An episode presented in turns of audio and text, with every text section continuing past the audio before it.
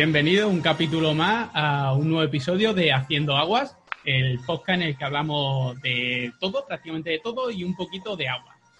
Y como podréis oír eh, por la sintonía, hoy vamos a hablar de la guerra de la galaxia.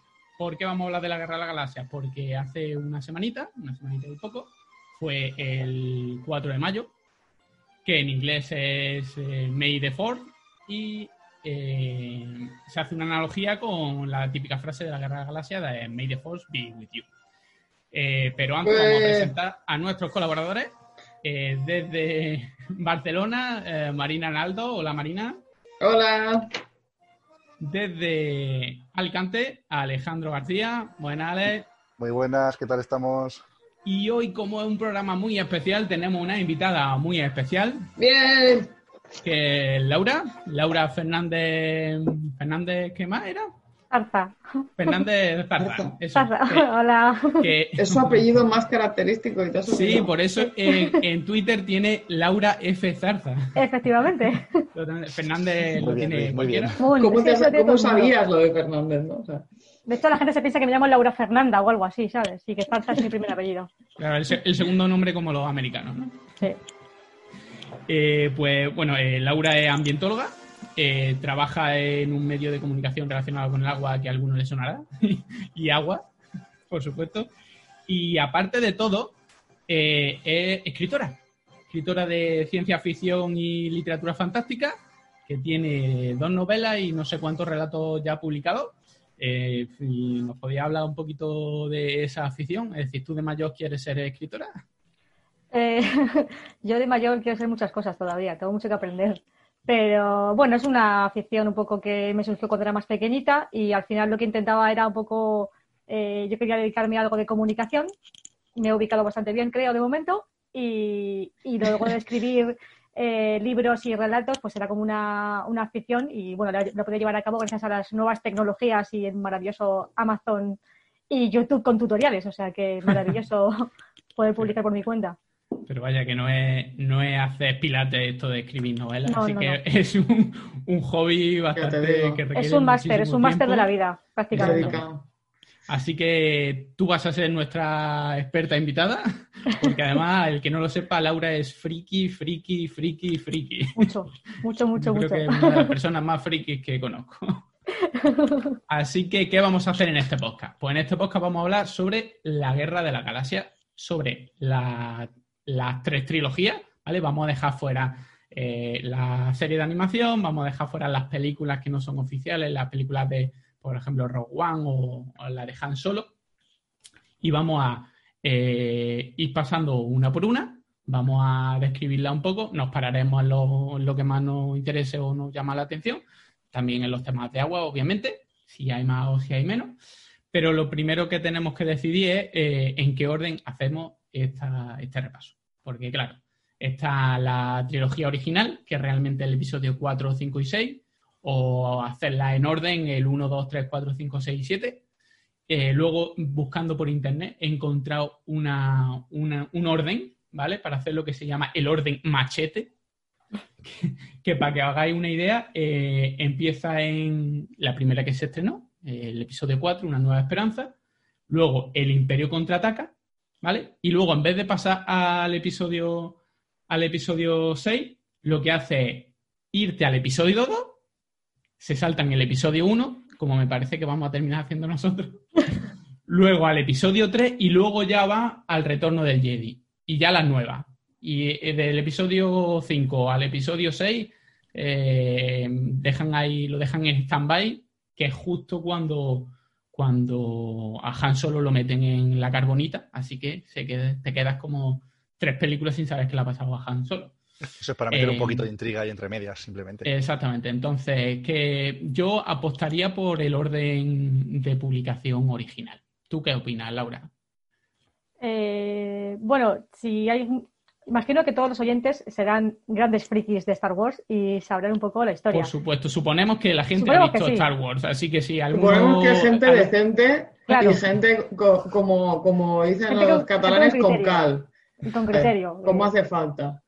si, si no hubiera gente, lo ideal, o sea, si no hubiera gente que, o sea, si hubiera gente que no hubiera escu- eh, visto nunca las películas, no supiera que es Star Wars, que mira que me extrañaría mucho y sería un ejemplar raro de la Tierra, eh, sería lo suyo el orden eh, por historia, el orden cronológico de historia. Pero vamos, a mí me da igual, si yo me he visto todas.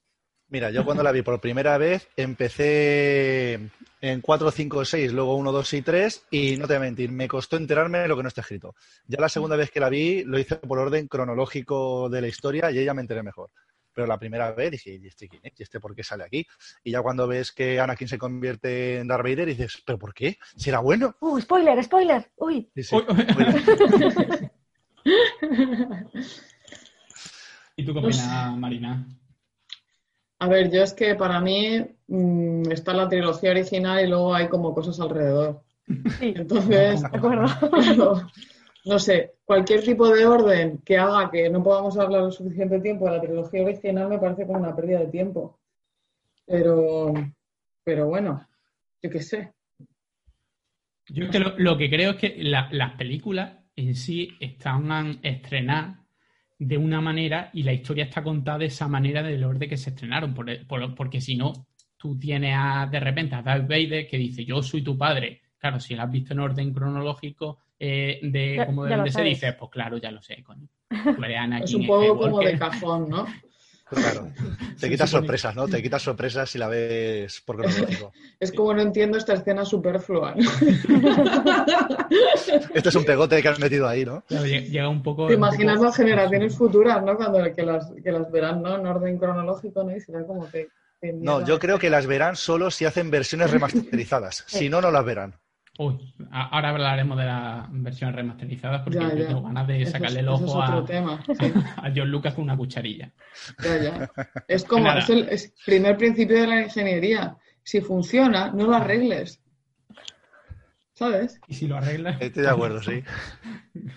por lo menos no hagas eso, no lo empeores, joder, por lo menos déjalo igual. Pues es que, es que arreglar una cosa que funciona normalmente es estropearla. ¿Sabes? Bueno, pues En fin. entonces vamos a empezar por el orden de publicación original y ya está. Y punto pelota. ¿Vale? Entonces vamos a empezar por el episodio 4, Una nueva Bien. esperanza. Que empiezo yo porque esta me ha tocado a mí. ¿Vale? Y al principio, por lo visto, pues no se llamaba, no era episodio 4, Una nueva esperanza. Al principio era Star Wars, eh, episodio, luego le llamaron episodio 4, luego episodio 5 y luego ya le pusieron los subtítulos porque vieron que iban a publicar un montón y que va a ser un follón. Entonces ya le pusieron, pero al principio era simplemente, simplemente Star Wars. ¿Vale? La primera película que se publicó se publicó en el 77 y la, la dirige George Lucas y el guion es de George Lucas. Esto que parece un poco una, una obviedad, no, porque luego ni la dirige George Lucas ni el guion es de George Lucas hasta, hasta luego la última que sí vuelve, vuelve a hacerlo todo. Obviamente George Lucas está detrás siempre de todo. Y la idea original y los personajes los desarrolló eh, George Lucas. Mm, ¿Vale? Eh, bueno, al principio no se sabía que, la película iba a ser un taquillazo y que iba... No sé si conocéis la historia con Steven Spielberg. Eh, Steven Spielberg y John Lucas han sido amigos, muy amigos de toda la vida, y en el mismo año iba a publicar Steven Spielberg Encuentro en la tercera fase. Y John Lucas le flipaba, le flipaba la película, le flipaba la historia y la película. Y de hecho creía John Lucas que, que iba a tener mucho más éxito Encuentro en la tercera fase, y Spielberg le decía que no. Total, que, que, que, que John Lucas le propuso intercambiar el 2,5% de las ganancias de las películas. Y Dios. claro, al principio creía John Lucas que iba a salir ganando y pues ahora mismo Steven Spielberg podía, podía hacer, podía dedicarse simplemente a vivir de esas rentas que no, no sé si en un lado leí por ahí, por ahí que le daban unos 10 millones de, de dólares anuales, simplemente por, la, por, esa, por esa tontería. Bueno, empezamos un poco con la historia. Mm, Si acordáis, eh, la típica letrita amarilla, en eso te explican que los rebeldes han, han conseguido eh, los planos de la estrella de la muerte. Y la princesa Leia, antes de que Darth Vader la capture, pues mete los planos en R2D2, manda un mensajito y los manda a buscar a, un tal Obi-Wan Kenobi. Y los bueno, R2D2 y C3PO pues se lanzan en una, en una cápsula y se lanzan al planeta que tenían debajo, al planeta de Tatooine. Tatooine es un planeta totalmente desértico, aunque si os acordáis cuando lo atacan los moradores de la arena, estaban en, en un cauce de un río seco. Es decir, en ese planeta o tendría que haber mucha más agua en algunas épocas del año o en un pasado había, había bastante agua, aunque se supone que en el planeta prácticamente no hay agua y un planeta completamente desértico, que si los mares de arena, que si los moradores de la arena, todo, todo va así. Esto, esto se repite mucho. El protagonista está en un planeta eh, en el culo del mundo y, todo, todo es arena y prácticamente no hay, no hay nada. Eh, allí viven unos seres pequeñitos que se parecen un poco a los Ewoks porque llevan encima una, capucha, aunque no son tan peludos, que son los, los Java, y estos Java cogen a los, a los droides. Eh, y van a venderlos a, pues a, los, a, los, habitantes de allí. Y llegan a la, a la granja de humedad donde trabaja, donde vive Luke con su tío Owen y su tía Venu, ¿vale? Son, son realmente sus tíos. Bueno, su tío es el hermanastro de, de lo que de Anakin Skywalker, que luego se descubre obviamente que todos sabemos que, que es no spoiler, no spoiler, por favor, hombre. y lo voy, haciendo, lo voy haciendo conforme voy hablando. Eh, y es muy curioso porque mm, toda la historia mm, de la, por lo menos la segunda y la tercera trilogía, eh, podría haber cambiado simplemente si no fuese porque necesitaban a alguien que hablara el lenguaje de, los, evaporadores de humedad, ¿vale? Porque al final, en esos planetas, ¿cómo consigue humedad? Ah, era una granja de humedad. ¿Una granja de humedad qué significa? Pues era un sitio donde tenían evaporadores de humedad que cogen el aire, la humedad del aire y la condensan, ¿vale? Y con eso lo que hacían, eh, tenían granja hidropónica si os acordáis en la película, prácticamente no se ve dónde, los crían, hablan de la granja de humedad, pero solo se ve en un momento a la, tía Venu que está cocinando y tiene una lechuga en la mano. Es lo único que se ve de, vegetación, de vegetación allí. Y como necesitaban a alguien que se comunicara con los, con los evaporadores de humedad, pues cogen a C3PO. Y C3PO eh, cuando se escacharra el otro droide que iban a, coger para la granja, le dice a Luke Skywalker que R2D2 es un droide muy, muy bueno y que lo coja y que lo compre. Total, que toda la historia comienza porque necesitan a alguien que hable con los, con los evaporadores de humedad.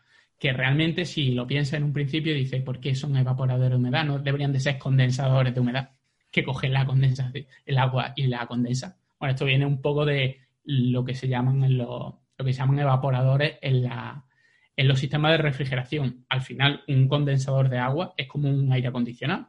De hecho, los aire acondicionados, el aire acondicionado moderno se, se, inventó, eh, no se inventó como aire acondicionado, se, se, inventó como un sistema de desecación del aire. Por eso en los aire acondicionados tienes que poner una manguerita y una garrafa porque, porque eh, sale humedad, sale aire. Entonces, esto es simplemente un, doble sistema, un sistema eh, en el que tú tienes un líquido o un gas, ¿vale? Ese gas lo expande, se enfría, es decir, normalmente si es un líquido, al expandirlo se evapora, por eso se llama evaporador. Ese líquido se enfría y luego el aire que está en contacto, bueno, no está en contacto directo, pero hay un, hay un, un ¿cómo se llama? De, eh, no me sale la, un, intercambiador de calor, entonces lo que hace el aire intercambia el calor con el líquido, con ese líquido o ese gas y se enfría, básicamente, y eso se le llama a todo eso, a todo lo que eh, funciona más o menos así, se le llaman evaporadores en general, pero realmente no está evaporando la humedad del agua, sino lo que está es condensando. Y si os fijáis, en hmm. muchos planetas, en todos los planetas desiertos, aparecen estas estas estructuras con un pinchico para arriba, muchas veces, muchas veces ni se habla de ellas, y simplemente son evaporadores de humedad.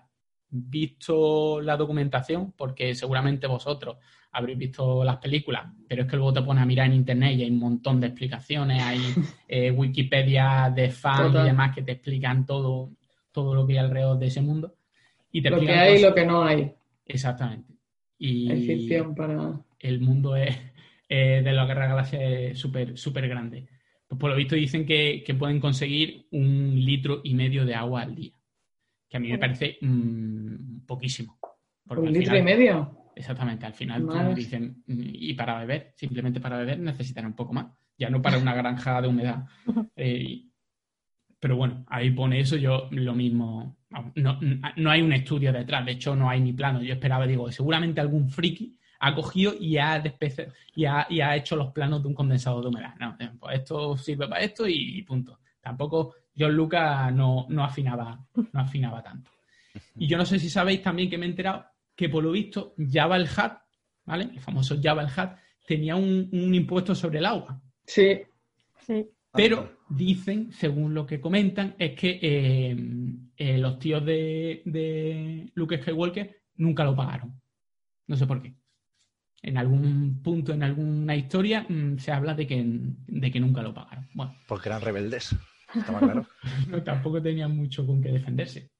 Y lo curioso es, fijándome en la comida que tienen, hay una comida donde discuten, eh, quiero ir a la, a la academia, la academia. quiere ir a la academia. Y el, y el tío dice que no, que se espere una cosecha más. Beben eh, un líquido que es como una especie de leche con un relativo tono azul, porque yo esperaba, digo, a ver si beben agua, pero no, no, no beben. no beben no, y hay algo curioso claro, si tú tienes una granja hidropónica subterránea, ¿vale? Es decir, que le tienes que aportar absolutamente todo, hablan de la próxima cosecha y hablan de un año. Es decir, es que esto es- tendría que esperar un año.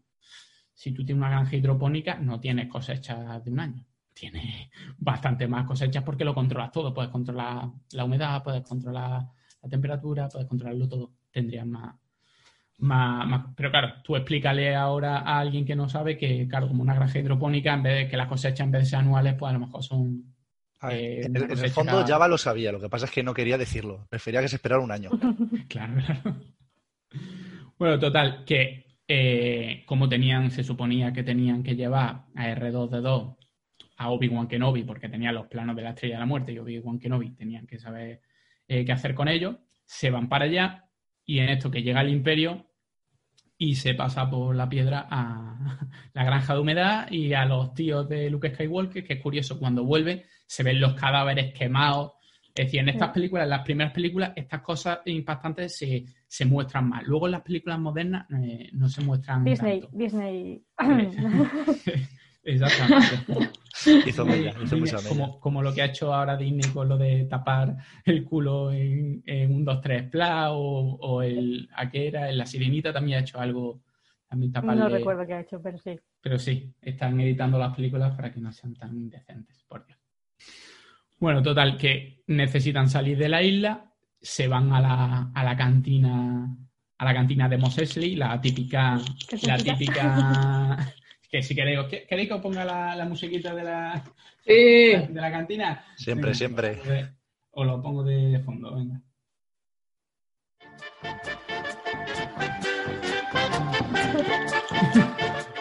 Bueno, lo, lo bajo un poquito. En la, en la cantina de, de Mos Eisley es donde conocen a Luke, eh, a a Han Solo y a Chewbacca y los contratan para, para llevarlo en, en el halcón milenario. Y ahí es donde empiezan a verse, porque yo he vuelto a ver esa película, pero claro, he vuelto a ver esa película con eh, lo que, eh, la nueva reedición de efectos digitales que hizo George Lucas, con los nuevos 3D, que son para, para, para pegarle, que son horribles, son feísimos. Es que eh, en cada plano hay, de repente, hay detrás un bicho, un monstruo que, que ya no sabes si estaba ahí, pero en otra versión, o era nuevo, como diciendo, mira, incluso Java Hack, que es lo peor del mundo, porque tú recuerdas a tu Java Hack de toda la vida. Y, y es, es absolutamente horrible. Yo no sé lo que opináis de eso, pero a mí me, me saca totalmente de, de la película. Yo ya no sé si el tema del color lo tocaron y está mejor o peor, pero el tema del 3D eh, la cagaron, la cagaron que no vea. Y digo, Y yo no sé, ¿cuál, cuál era, ¿cuál era el sentido de esto? No entiendo. ¿Cuál, cuál era el, el point? O sea, ¿por qué hicieron eso? No, Se no. supone que mejorarlo. Se supone que como antigua- an- antes no se podían hacer esas cosas, pues dijeron, "L- ya estamos suficientemente avanzados y Java el Hub digital va a estar más chulo que Java el Hub original. Y nadie le dijo que no.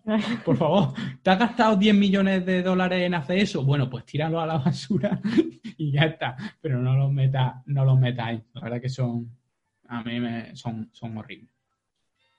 Y entonces es cuando llevan al, al halcón milenario y le llaman un tracto, que yo nunca lo he visto como un tracto, pero cada vez que lo ve alguien nuevo dicen eso es un tracto.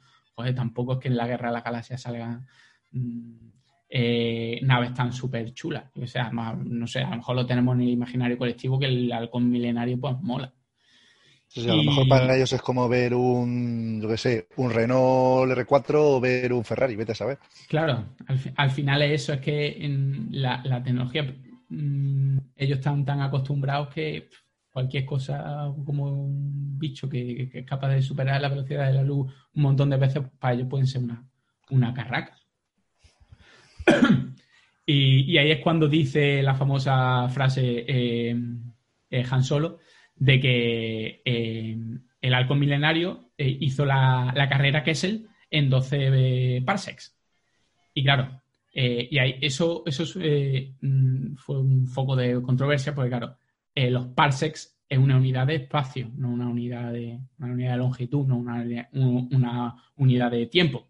Claro, la gente pensaba que se habían, habían querido eh, poner una medida muy corta de, tiempo y lo de parsec sonaba a segundo y pues la habían cagado porque pero realmente no, no es así es una medida de distancia sí pero ahí lo que estaba eh, eh, Han Solo vacilando un poco es de la capacidad de navegación y de maniobra que tenía, que tenía la nave ¿vale? Eh, para que haga una idea, la carrera Kessel es una carrera, es un tramo que se hace desde las minas Kessel, ¿vale? en las minas Kessel lo que se hacía es se, se producía una, droga, ¿vale? La droga se llamaba la Glitter Spice, que era eh, se hacía a partir de las telas de araña de una araña que se llaman Spice y por lo visto pues pega, pega bastante pelotazo. Entonces, los contrabandistas como Han Solo... subes por las paredes. ¡Ah! Perdón. No, no. Ha, podido ser. Ha podido ser eh, pues, eh, claro, tenían que coger esa, esa, droga y hacer la carrera que es él sin que el imperio eh, lo, lo, detuviera y lo, y lo, obviamente lo encarcelara o directamente se los cargara. Entonces, la idea es que tenían que, había campos de asteroides, había eh, agujeros negros, entonces, eh, cuanto más pudiera acercarte a esos peligros, ¿vale? Sin matarte, podía hacer el recorrido más corto y por lo tanto hacerlo más rápido y que no te, y que no te pillara. De ahí viene eh, lo de que podía hacerlo en 12, en 12 parsecs. Luego en la película de Han Solo da una explicación y tal igual, pero bueno, en ese momento era simplemente, simplemente eso. Y la verdad que mirando datos sobre el halcón milenario es una pasada, porque dice, vale, pero ¿qué velocidad alcanza el halcón milenario? Cuando se pone a velocidad de hiperespacio, que llega de un sitio a otro de la galaxia que nunca sabe exactamente si está muy alejado o no, eh, en nada de tiempo. Pues alucinar, porque el halcón milenario es una de las eh, naves que en la historia de la ciencia ficción se supone que viaja más rápido y consigue una velocidad de 9.130 veces la velocidad de la luz. Ahí lleva. Se supone que, claro, han hecho más o menos las cuentas y en teoría, pues, podía llegar un poco a, esa velocidad. Y de hecho, una nave muy, muy rápida. Se supone que hablan de que, él habla también, eh, Han Solo, en un momento de que el halcón milenario eh, consigue una velocidad de eh, bueno, no una velocidad, sino, no me acuerdo exactamente cómo lo, pero le, llama que es una nave eh, punto 5. Punto 5 significa 1 sería la velocidad común, la de un destructor, y cuanto más bajo ese número, más cerca de, bueno, 0 sería una velocidad infinita, para que haga una idea. Entonces, realmente es una, velocidad eh, muy, muy grande. Entonces, realmente el halcón es una, una, pasada, una pasada de nave. Y luego, bueno, consiguen, se meten en, en halcón milenario, al final todo el rollo de los capturan, los meten en el compresor de basura, se escapan, todo eso, toda esta idea, vamos a avanzar un poco, hasta que llegan a, consiguen escaparse, curioso, consiguen escaparse, no, los dejan escaparse, ¿vale? De hecho, Leia dice, hemos escapado muy fácil, para mí que nos han dejado escapar y aún así se van al planeta de la resistencia. Y por lo tanto, la estrella de la muerte, que lo estaban persiguiendo, se va detrás de ellos. y llegan a Yavin 4, que es un planeta donde estaba la resistencia, un planeta lleno de vegetación. Esto lo vamos a ver también mucho. Nacen, eh, salen de un planeta mm, con mucha arena, sin agua, tal y cual, y los rebeldes están en un planeta con mucha vegetación, mucho verde, mucha agua y demás. Y allí eh, descargan los, mm, el- los planes de la Estrella de la Muerte y ven cómo van a, van a atacar la Estrella de la Muerte. Y ahí es curioso que la primera persona que dice la famosa frase eh, que la fuerza te acompañe, May the Force be with you, que puedes pensar, dice, bueno, sería Obi-Wan Kenobi, ¿no? Que se lo diría Luke en un momento dado. Pues no, porque cuando Obi-Wan Kenobi le habla a Luke de, de la fuerza y le dice siempre, la fuerza estará contigo, es decir, lo está convenciendo de que existe algo raro por ahí que se llama fuerza, porque Luke es nuevo en esto, pero no le dice que la fuerza te acompañe, porque para decirte que la fuerza te acompañe, tú tienes ya que creer en la fuerza. Y el primero que lo dice es uno de los jefes eh, de, los, de los rebeldes, el que le explica un poco cómo van a ser los planes de ataque. Cuando termina de explicarle por dónde tienen que tirar el misil, tal y cual, para que destruya la estrella de la muerte y demás, al final dice que la fuerza os acompañe. Y luego, una segunda vez en esa película, se lo dice Han Solo, porque cuando van a atacar la estrella de la muerte, Han Solo dice, mira, esto no es mi guerra, yo tengo mi dinero, lo que me prometiste, yo me voy, yo que la fuerza te acompañe. También lo dije un poco como, yo estoy también metido en ese rollo tal igual, pero me largo. Que luego al final vemos que cuando va a terminar el ataque y Luke está a punto de disparar y Darth Vader está detrás y se lo va a cargar, entonces heroicamente aparece en el último momento que se ha arrepentido. eh, Quiero hacer algo con mi vida de contrabandista. Exactamente, es que tampoco no sabía qué iba a hacer con, el- con ese dinero, así que de- decidió Claro. volver y mm, consiguen destruir la estrella, de, la estrella de la muerte pues, de manera relativamente fácil y de la- relativamente rápida, después de morir hasta el apuntador, porque ahí sí se ven imágenes que hay, Ah, no sé, esa es la magia, claro. que claro, Que si eh, no, sería un rollo. en otra, en, en otra eh, en otro episodio, mm, algunos mueren del web, pero no se ve. En esto es la imagen típica del caza del rojo 5. Va el rojo 5, ¡ay no! Los tengo detrás, me van a ir. ¡Bum! Y le explota y se ve cómo le explota, eh, le explota la nave mientras el tío está, está dentro. Ahí se ve, se ve un montón. Y aquí termina la, la primera película. Oh, Como no me interrumpí, ¡Qué bonito! La verdad que vamos a interrumpir, es, la primera y la que y una de las que más mola. Y ahora lo que vamos a hacer, después de cada película, vamos a votar eh, cada película, ¿vale? Lo que vamos a hacer es darle votaciones del 1 al 10 cada uno y luego al final haremos una cuentecita, ¿vale? Y, y a ver cuál es por unanimidad, la- el- por lo menos Un segundo, que yo me aclare de los criterios de valoración.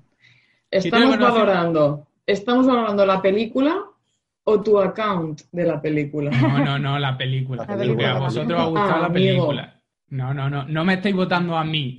No estáis evaluando como yo Oye, contado. oye, vale, yo un O sea, 10. pues sí. Un Ya 10. está, Directamente. Vale, Marina, un 10. claro. Si quieres de la vida. A Bueno, la ver. verdad es que ya gasto un 10. ¿Y, y, y tienes un número limitado de 10 o puedes dar No, todos no, no, no puedes Vale. repetir y lo que quieras. Todas 10. Se va a poner todas 10. La, la primera trilogía todo 10, la segunda. Todos cero. Vale. Ale, ¿has dicho tu puntuación, Ale? Eh, no, venga, me la juego, un 9. Laura, Yo le doy un 8. eh, un 8. Y vale, yo le voy a dar, le voy a dar un 8 también. Perfecto. Pues bueno, vamos con la segunda película. Mm, ¿Quién le tocaba, se supone, la segunda película? Ah, episodio toca- me 5 toca a. Laura. A Laura. Era. Laura que se ha Vamos cogido a las ir con, con el episodio 5, El Imperio contraataca, El Imperio contraataca. Eh, dirigida bueno, por, dirigida The por best. Ir- Irving Kirchner, que no volvió a, a dirigir nada decente en su vida. y, Ni, fal- y- ni falta que le hizo, ¿sabes? Porque claro. y el guion tampoco es de John Lucas en, en- No. en este, en este caso. Y se estrenó en el año 1980. 80. Curiosa. Bueno, yo no voy a ser tan- tan, extensa, no voy a entrar tanto en detalles, aunque es la mejor película, sin duda, ya lo adelanto, es la mejor película de Eso Star Wars. Da igual lo que venga después, esta es la mejor película. Eh, no sé si la falta de, de George Lucas de por medio que intervenía tampoco influyó. si es así, me alegro, porque eh, después de lo que ha hecho con la última trilogía, eh, no vamos a comentar ahí, ya llegaremos. Pero sí que es verdad que, bueno, el... Ya os contaré. Ah, ya os contaremos. No, pero el Imperio Contraataca a mí personalmente es la que más me gusta de todas. O sea que, de hecho, yo la adelanto, he cogido la que, la, la que menos me gusta y la que más me gusta. O sea, para un poco, para que no tuviera preferencias, eh, el episodio 5 es mi favorito. Empieza tres años después de que se destruya la, la estrella de la muerte. Eh, y aquí en esta película lo que más eh, destaca es que tiene escenas muy épicas, momentos muy épicos de todas las sagas, o sea, de, de todas las películas que existen de Star Wars, de todas las series, cómics y cosas extra que han hecho. Creo que la quinta es la más eh, notable. Tiene la maravillosa batalla en la nieve en, en el planeta Huz, en el planeta helado Huz, donde está la base rebelde. Que se Eh, que ya hablamos de este planeta. Sí, sí. Exactamente. Lo comentaste en tus supermundos. Sí, sí. Lo que pasa es que aquí, aquí en este caso la, la, digo, la famosa batalla de contra los Hat Hat, que luego hace referencia a Spider-Man en, en Civil War, por cierto, no sé si lo recordáis. ¿Cómo, cómo? Sí, sí. Que hace En Civil- referencia Spider-Man a la Guerra En Civil. War, en Civil War, Spider-Man, cuando Ant-Man se hace gigante, utiliza su telaraña para atarle las piernas, que es lo mismo que hace uno de los pilotos con los Hat Hat. Ah. Entonces dice, ¿recordáis cuando en el Imperio contraataca la batalla contra los Hat Hat? Y no sé quién dice, no sé de qué me estás hablando, chico. Dice, no te preocupes, tú mira. Y entonces él lo hace y hace caer a, a Ant-Man, igual que el piloto de, de los rebeldes hace caer a los Hat Hat. De hecho, la No, idea sí. es de, creo que es de Lucas Skywalker la idea, pero la ejecuta otro piloto. Una cosilla, Laura. eh, eh, se mete un ruido, creo que estás dando al micro. ¿Dónde tienes Pues- el micro? Pues no lo sé, a lo mejor es el boli. Puede que sea el micro. Vale, es que, es que ro- así. roza con algo y de vez en cuando se, le- se escucha. vale, espera, se escucha ruido. la chaqueta. Vale, así.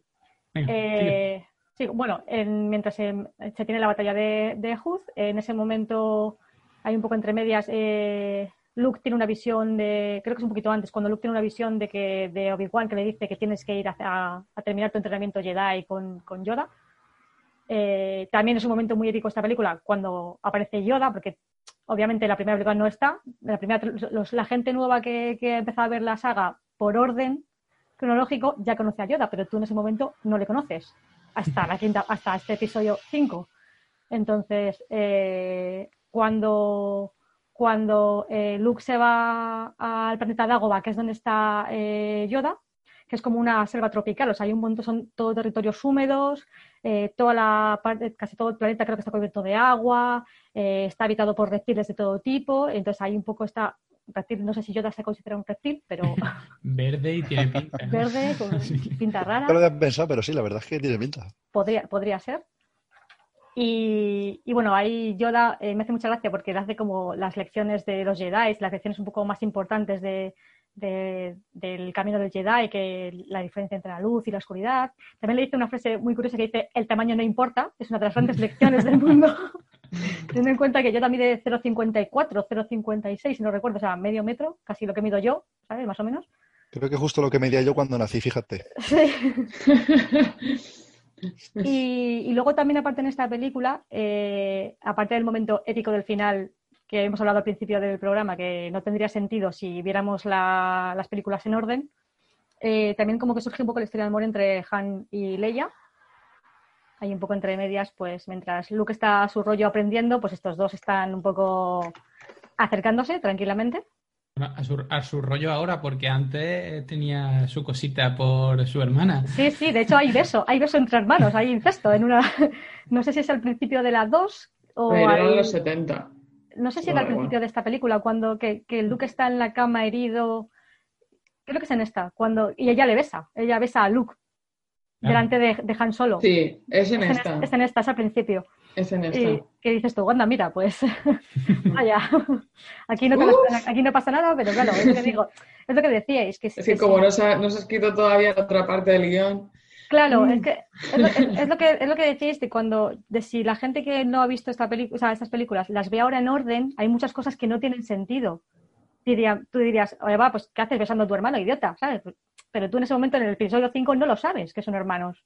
No, todavía no. y no aunque ellos lo sepan, pero tú no tienes, por lo menos la sorpresa. Cuando Claro. descubren que son, pues ya lo sabes. Y, y luego aparte, también en esta película, eh, cuando aparecen también eh, bueno, personajes muy icónicos como eh, Lando, el amigo de, de Han Solo, y, y Boba Fett aparece. Es Boba Fett, ¿no? Boba Fett es el, sí, Boba Fett aparece. Porque Darth Vader quiere a toda costa encontrar a Luke Skywalker. Y bueno, el, el- ¿cómo se llama el? Joder, es que estoy fatal de nombres hoy. Me habéis pillado con, con pocas no te sueño. preocupes. No sé quién es el, el- ¿cómo se llama? El general, el que está con, con Darth Vader. Ah, joder. Ah. Al principio. Buah, no me acuerdo. Sí, sí, eh, pero no- pero no- Bueno, joder, este Palpatine, coño, eh, perdón. Ah, bueno. Eh, Palpatine le dice que tiene que matar a Luke, a, a Luke Skywalker, que le tiene que encontrar, eh, porque es una, una amenaza seria para la fuerza y para el imperio. Y Darth Vader intenta convencerle de que mejor le traemos para el lado oscuro. Porque, claro, él sabe que es su hijo. Ah. Él sabe que Luke, yo creo que sí que le sabe que es su hijo. Entonces, claro, dice, no, no, en lugar de matarle vamos a, a, a traerlo un poco al lado, al lado oscuro con- conmigo, pero ¿qué es lo que intenta hacer al final? Lo que pasa es que no, no lo consigue. Y, y entonces luego Darth Vader también, para encontrar a- a- al halcón milenario que se escapa de sus garras cuando él va a Hood, eh, contrata a los cazarrecompensas y entre ellos está eh, Boba Fett, que en ese momento pues no sabemos quién es, pero cuando se ven las- los tres primeros episodios ya un poco entiendes de qué va la, la vaina con Boba Fett. Y yo creo que tampoco pasa así más, eh, salvo la escena esa del final, cuando, cuando clásica de yo soy tu padre y él grita, se desencaja la cara, eh, cuando pierde un brazo Luke, que curiosamente también le pasa a su padre en el episodio 2. Vamos a ver, mm, Sí, sí, eso, eso, se ve en la, en la serie, que cogen la misma estructura y la repiten Sí, sí, que una yo temí, temí por rey, temí por rey en el episodio 7, en el episodio que pensé, uy, verás tú el brazo dónde va a ir, ten cuidado, que, que a los protas no les va muy bien con sus brazos en las ¿Qué? segundas partes. Que esto viene de herencia. Claro, claro. Y, bueno, poco más el episodio 5. Es que la verdad es que para mí, ya te digo, es el mejor de todos. O sea, es el que más me gusta, eh, tiene mi 10 en todos los aspectos, porque abarca todo, abarca un poco el aprendizaje, abarca un poco, se empieza un poco a ver que como que Darth no es tan malo como parece, que tiene todavía un poquito de, de, de cosita por lo que ha hecho un poco, pero, pero bueno. Es un show, a mí me parece. O sea, yo me pongo en la posición de Darth Vader y pienso, mi vida es un fracaso. O sea, he apostado a tope por ser malo y ahora tengo dudas, como no. Aparte, pierdo, No, claro, por favor, claro, ahora no. O Porque además pierde todo, pierde a su mujer, pierde a los hijos, porque no se, se le separa de él. eh, mm. encima sé. los, los que están a su alrededor tienen otros planes diferentes a él. Es un poco como... es no como sé. aclárate, aclárate, por favor. Pobrecito. Si eres Yo, malo, eres una- malo contra una de las- consecuencias, apuesta por ello. Haber escuchado ser el mejor malo del mundo. Claro. Una de las mejores escenas de esta película es, es en esta película, ¿no? Cuando le hace el, el entrenamiento Yoda Al- a Luke. a, a Luke, que además hay mogollón de agua ahí. Sí, sí, el Mm. planeta, el planeta Dao- el, es Dagobah, el planeta, que está, digo, estaba la superficie todo lleno de agua. Y sacan todo. Y Es como, sacan es como un, es como este tropical, ¿sabes? O sea, el, el bosque donde están ellos. Sí, Y, y- y está bien. es una pasada eso. Ahí sí que ves, ahí está condensada casi toda la sabiduría del mundo mundial. Está en esa, en esa escena. Y yo, y yo da por, por- eh, es un cachondo. Sí. Al final es un- entre cachondo y un poco sátiro y un Y poco. un poco, un poco, un poco cabronato. por- o sea, Sí, porque- me, me- me recuerda de mí un poco Sí. también al, al maestro Muten, eh, Mutenroy. Ah, Al Mutenroy. De, de, Un Goku. rollito este. Habría que verlo con un par de chavalitas con minifalda alrededor. Yo creo que este hombre te hubiera tenido su- Lo del color verde no fue sin querer, estaba claro. No. No, pero es curioso porque además le hacen verde, le hacen pequeñito, le meten en un, en un planeta lleno de reptiles, en modo, además de un ambiente tropical, y dices tú, jolín, si es que se camufla con la hoja, si es que su, cabe- su oreja es como una hoja al final. O sea, Es muy bueno. ¿Y cómo termina esa, esa peli? Esa peli termina con eh, Esa peli- Han Solo en, en la, sí, en la, en la carbonita, ¿no? En la carbonita, Ah. termina ahí. Que Claro. es cuando, sí, de hecho, eh, es cuando, eh, bueno, Luke llega a la ciudad de las nubes, que es donde está eh, Darth Vader, cuando se produce la, la famosa escena de cortarle el brazo y se le revela que es su padre, bla, bla, que Obi-Wan no le, no le contó la verdad. Y que es cuando le dice que, oye, que mira, que vente con, vente con nosotros, vente conmigo y derrotamos al emperador y nosotros desde el lado oscuro, pues gobernamos la galaxia, ¿no? Eh, un poco lo que, lo que Anakin, adolescente que nadie lo soporta, quería. Y, y luego un poco en, en ahí es cuando eh, creo que es el, el halcón milenario va a rescatarles o va, creo que va a rescatar a Luke a- y a buscar a Leia también y es cuando le, cuando le pillan. Cuando pillan a, a, a Han Solo me parece que es y es cuando, cuando le convierten en la circonita, le meten ahí. Buen final de peli, sí, señor. Un cliffhanger de libro. De hecho, de hecho, de hecho en esta película también Leia le, le revela sus sentimientos a Han en el momento, en el momento cumbre de cuando cree que lo va a perder es cuando le, le revela todo. Mm. ¿Sabéis que realmente Carrie Fisher tuvo un affair con, con Harrison Ford? Sí, In Sí, lo confesaron, lo confesaron, sí, sí, sí. Dios. Pero Sí, sí, durante la, la peli o después. Durante, durante el rodaje, en uno de los rodajes. Chan, chan. Muy fuerte. Él estaba Sí. casado, ¿eh? Ostras. Claro. Que dices, vale, yo estoy casado, pero tú tienes un hermano que le has dado un beso delante de mí. Eso era en la ficción, tío. O sea, no Que esto no es una cuenta. telenovela colombiana. Ciencia ficción. Pues así. Claro, imagínate a Han Solo, a Harrison Ford en esos años. Madre mía. Tranquila, ¿eh? Respira hondo. ¿Qué quieres, ¿Qué quieres que te diga? Pues bueno, pues vamos a pasar al episodio 6. ¿Quién le toca el episodio 6? Eh, Pero esto hay que mí, votarle, ¿no? Hay que votar. claro, hay que votar. hay que votar, claro. Hay que votar, hombre. venga, Marina. No Venga, yo ma- 11. ma- sobresaliente matrícula de honor. Del 1 al 10, por favor. Crédito gratis. Eh, un 10. 10 plus plus. No, no, es un 10, así que tiene lo Ah, más, más. el episodio 4. Venga, Ale. Venga, yo a esta, a esta le doy el 10, esta sí. Ale, el 10, Laura. Un 10, este tiene el 10. Bien. sí. Claro, pero a la primera tienes que dar el 10 porque es la primera, ¿sabes? A esta le das porque es la mejor. No, pero das un 8 o un 9 porque, bueno, Venga, yo le- que- Yo le, le doy un 9 a esta. Un puntito más que, que a la anterior. Un 10 no le voy a dar ninguna. No soy tan friki. Está Joder, claro, está claro, ¿no? Como filosofía de vida, ¿por qué le vas a dar un 10 a algo que te gusta mucho, ¿no? Cuando puedes sufrir. Claro. No, no, El 10 se lo doy solamente a Ike. El, el día hay que dejarlo por si llega otro. Mira, yo, yo le daría un 10 a Rogue One, que no vamos a Así, así no acabarás Sí, teniendo una affair gusta mucho, con ¿eh? Carrie Fisher, te lo digo, con esa filosofía. Bueno, ya no quiero nada con Carrie Fisher. Ahora mismo Ni siquiera con la digital. Bueno. Bueno, ya. La cosa está muy mala. Pues venga, pasamos al año 1983, al episodio 6. ¿A quién le toca el episodio 6? A mí, Vale, y voy a dejar que digas tú el título.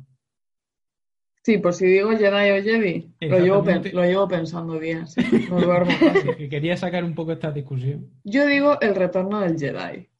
¿Tú dices el retorno del Jedi? Yo soy Sí, más de Jedi. Porque yo así? las pelis las veo en inglés. Ya, pero Entonces, tú la película esta originalmente no la has visto en inglés. De hecho, yo cada vez que estás diciendo la resistencia, pienso en el programa. A ver, Bueno, es que no, es que esto es un follón también, porque está la, eh, está la, la- lo- la alianza rebelde, la resistencia, Sí, los de rebeldes, la- la- sí, hay de en, todo. en las diferentes sagas Bueno. se llama de una manera. a ver, esto es como la todavía la discusión. resistencia contra los nazis que había resistencia. Esto es lo mismo. Sí, sí, pero esto es como la discusión que se tiene siempre con Juego de Tronos de si era Jaime o Jamie, según si habías leído los libros antes de ver la serie. Pero esto es, eh, eh, de toda la vida se ha dicho el retorno del Jedi, de toda la vida. Del Eso ha sido, ha sido de Jedi. siempre. Y El luego Jedi. ya él dice lo- el Jedi, pero Claro, es mi película. El Y, y te Jedi, digo una cosa. Me ha tocado comentar todas las películas que tienen en el título Jedi Porque las has Ha sido elegido tú. aposta, ha sido aposta.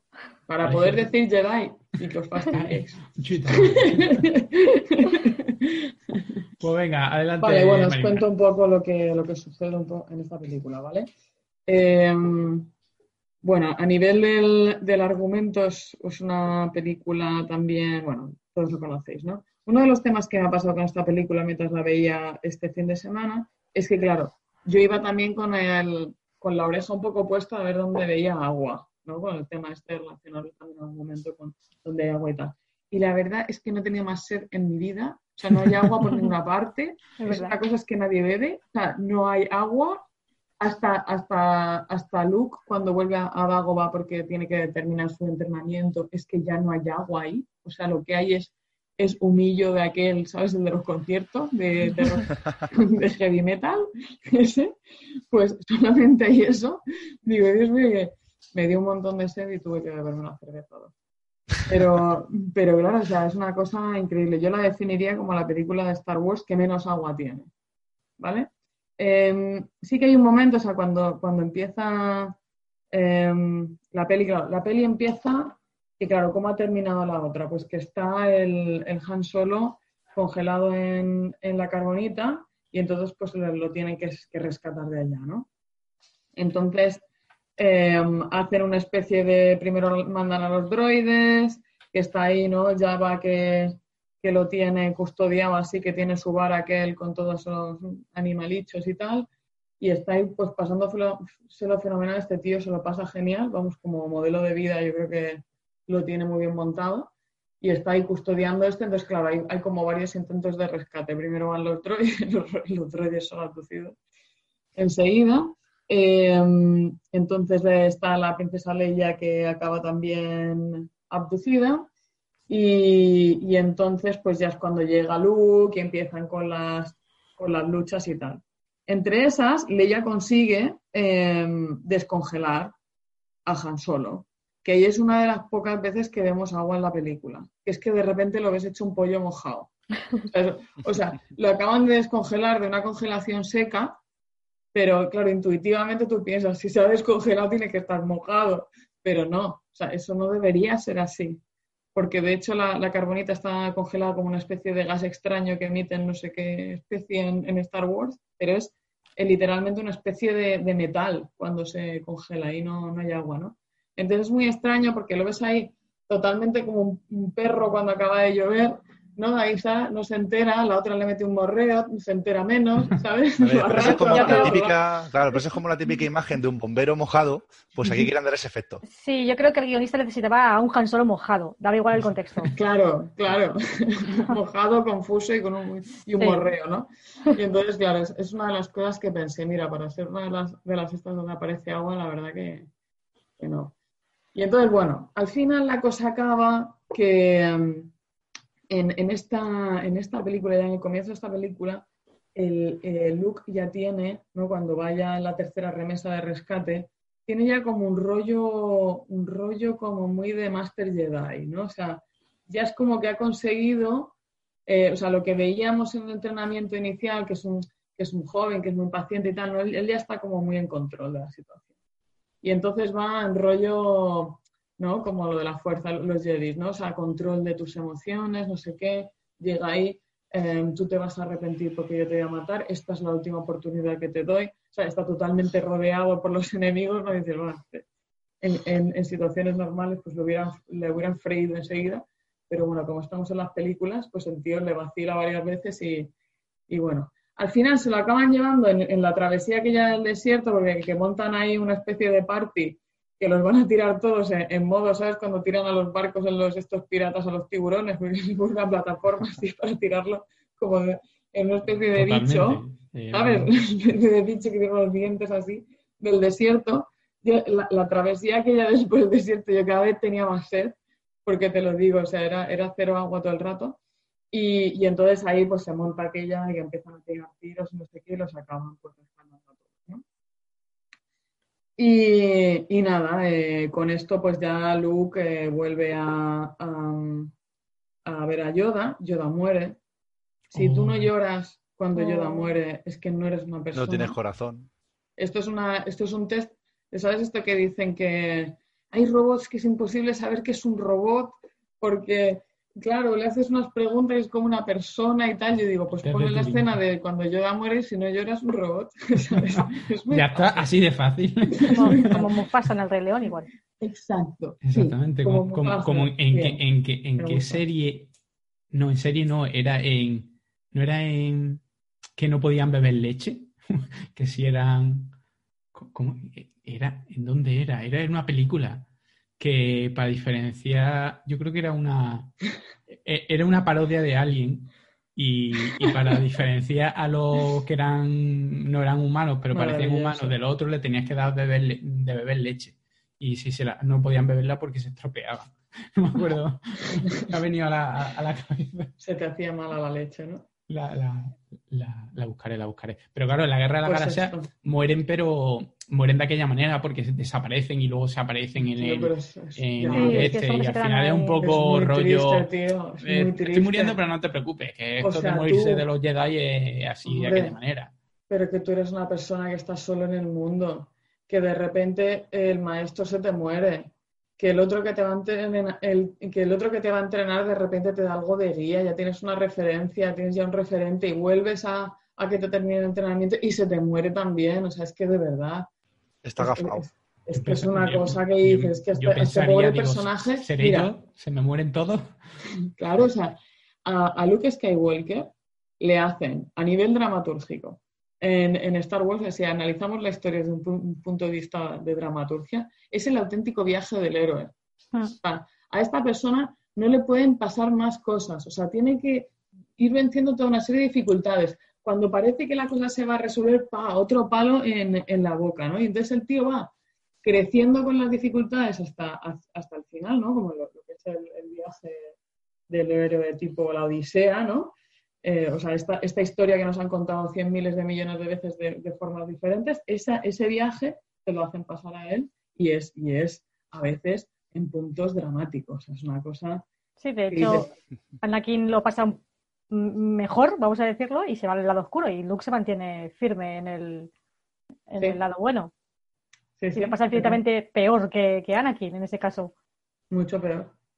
Sí, pero- sí, porque además en este momento él está totalmente solo en la vida, ¿no? Y este se le va como diciendo, y lo último que le deja, el último regalito que le deja es que Darth Vader es su padre, ¿sabes?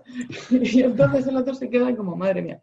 O sea, por un lado, eh, bueno, tengo esa conexión, es una conexión totalmente, digamos, o sea, es la conexión que es mi destino y que a la misma vez es como un, un- un enorme conflicto interno, ¿no? Que le, que le planta, porque claro, su padre no lo quiere, lo está intentando matar, ¿no? En fin. Son Y- todos. Y sin embargo, tiene que ir porque es su destino enfrentarlo y tal.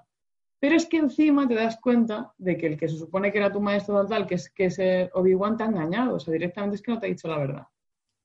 Con lo cual es ahí otro, otro esto, ¿no? Este, este pobre pues lo pasa mal. Y encima te enamoras de tu hermana, lo que faltaba. Te enamoras de tu hermana, mira. O sea, entonces, claro, es el, el viaje de este personaje, yo creo que es una de las cosas más interesantes que hay, y porque, bueno, se encuentra como con estas cosas buenas, estas cosas malas, ¿no? En, en- en su camino, pero muchas dificultades, y este momento es un momento súper, que es muy triste, es muy triste porque tú notas como la última pérdida que tiene, ¿no? Y, y yo creo que si no lloras aquí es como muy, muy difícil. no ¿no? lloré en Porque- la guerra de las galaxias nunca, en ningún momento. ¿Qué dices? No tienes corazón, Luis. Pero sí, Mira, la si guerra no- de la galaxia, coño, si no tampoco es en tanto. Hombre, tío. Sí, eres mi padre, hoy vale, muy bien. Sé, tío, tiene sable láser en la mano, no sé. Eso como Ya, que me pero el saca momento- de. el momento de yo soy tu padre, no sé cuánto tal, o cuando son momentos épicos, pero no son momentos de pérdida. ¿Sabes lo que quiero decir? Es otro sentido. los momentos épicos son momentos de, de sorpresa, de emoción, son como muy, no muy caballerescos, no sé cómo decir, son otras Claro. cosas, pero, pero es, ese momento de, de, de cuando se muere Yoda es que él, o sea, el Yoda se ha constituido en una, referencia, en una referencia tan fuerte para él que cuando lo pierde, claro, es que la, yo creo que la pérdida la siente el espectador también, lo, lo sentimos todos que lo vemos, ¿no? Que es, que es que se ha vuelto a quedar solo. Y entonces, claro, es, es durillo esta parte. Pero bueno, el tío se compone y, y entonces ya es cuando empieza la trama más de aventura de la, de la película, que es, pues resulta que hemos destruido una estrella de la muerte, pero están haciendo promoción, promoción de otra. Es como el emperador. El emperador es como una especie de, ¿sabes? Las, promo- las promotoras estas inmobiliarias que no... Es como, bueno, este me ha salido mal, pero no te preocupes que yo todavía tengo dinero. 2.0 no se puede poner esto com- como en contact. Tú no, si ya que te pone a hacer uno, pues hacer dos. Si Sí, te va a costar un poquillo muy, más. muy parecida, es el mismo concepto. tú reutilizas los planos, reutilizas un poco los planos, le cambias un poco las molduras y tiras para adelante. Exacto, exacto. Entonces eh, empieza con la trama de aventura. La trama de aventura es, pues, ah, hemos visto que están, joder, están reconstruyendo la estrella de la muerte, tenemos que ir para allá. Eh, vamos a ver, ¿no? ¿Qué, qué trama hacemos, digamos, para, para conseguir destruirla. Eh, ven que hay un planeta, ¿no? Que es el que tiene, tiene como lo, que, lo que controla, digamos, los, los escudos de la Estrella de la Muerte están en, un planeta tal, que el plan va a ser que van a ir allí, vamos, a grandes rasgos, ¿eh? van a ir allí y entonces pues van a, digamos, eh, eh, aniquilar la base aquella, que es lo que está, digamos, haciendo esto. Entonces, con esto, los rebeldes van a poder ir y entonces matar la estrella de la muerte, que además lo que piensan es que todavía no tienen los armamentos en, funcionamiento. Claro, lo, que hay detrás de todo esto es que esto es como todo un gran plan, un master plan del malo malísimo, para atraer a Luke hacia, em, hacia la Estrella de la Muerte. Y de hecho lo vemos porque es que el emperador va personalmente a la Estrella de la Muerte para, en teoría, ver cuál es el progreso, pero en realidad se está quedando a esperar el, desenlace ¿no? con, con Luke. Y entonces hay ahí toda una serie de, una, toda una serie de tramas y destramas. Eh, una de las cosas más guays, los Ewoks. Los Ewoks en su día, o sea, esto es 1983. En 1983 yo tenía menos tres años, ¿sabes? Pero claro, pero claro, si, si un poco ves las críticas que tuvo la película en su día y sobre todo después de una trama que era como más oscura, la de la del Imperio contraataca, que de repente te aparezcan los, los ositos del Mimosin, pues se ve que, que, tuvo como una especie de impacto, como que la gente dijo, mm, no sé, no me encaja. Bueno, de Mimosin, de Mimosin cuando los ves, pero luego cuando tratas con ellos había algunos un poco cabroncete. Sí, pero que si la galletita, que si no sé. A mí se me hacen adorables, ¿sabes? Que me encanta. Los Ewoks cuando se montan en la nave y no sé qué sale disparado. Me encanta todo lo que hacen. Y, entonces, bueno, pues se encuentran con los Ewoks, los Ewoks al final acaban ayudándoles y tal. Y entre unas y otras, en paralelo que ellos están haciendo toda esta movida, pues eh, Luke efectivamente se va a enfrentarse a su destino, que es ver, eh, bueno, él está convencido de que va a convencer a Darth Vader, Darth Vader está convencido de que no, que lo va a llevar al emperador y que lo van a volver del lado oscureta, y al final pues sabéis lo que pasa, ya sabéis lo que pasa. Eh, efectivamente, en el momento así más álgido de tal, cuando parece que el emperador va a matar a Luke con los rayos estos de fuerza que tiene él, que no tiene nadie, pues entonces a punto de freírlo, pues ya Darth Vader lo, mata, tal, y, entonces es cuando tienen la escena esta de que, de que él pues lo va arrastrando, no te mueras, que es, como la última pérdida que tiene, que tiene él, ¿no? Que es el, ahora que ha convertido a su padre, pues se le muere también. es como justo, ¿verdad? Entonces está la escena esta de cuando le quita la máscara, que para mí es, increíble, es una fantasía esta escena, porque es como le, le quitan esto, que es como ¿sabes? Como, como, no sé, como sabes cuando abres un, un fuet. Y entonces le quita, el Vaya analogía. le quita el casco. Tú no sabes qué esperarte, claro, porque este señor efectivamente lleva metido ahí dentro, Dios sabe cuánto tiempo.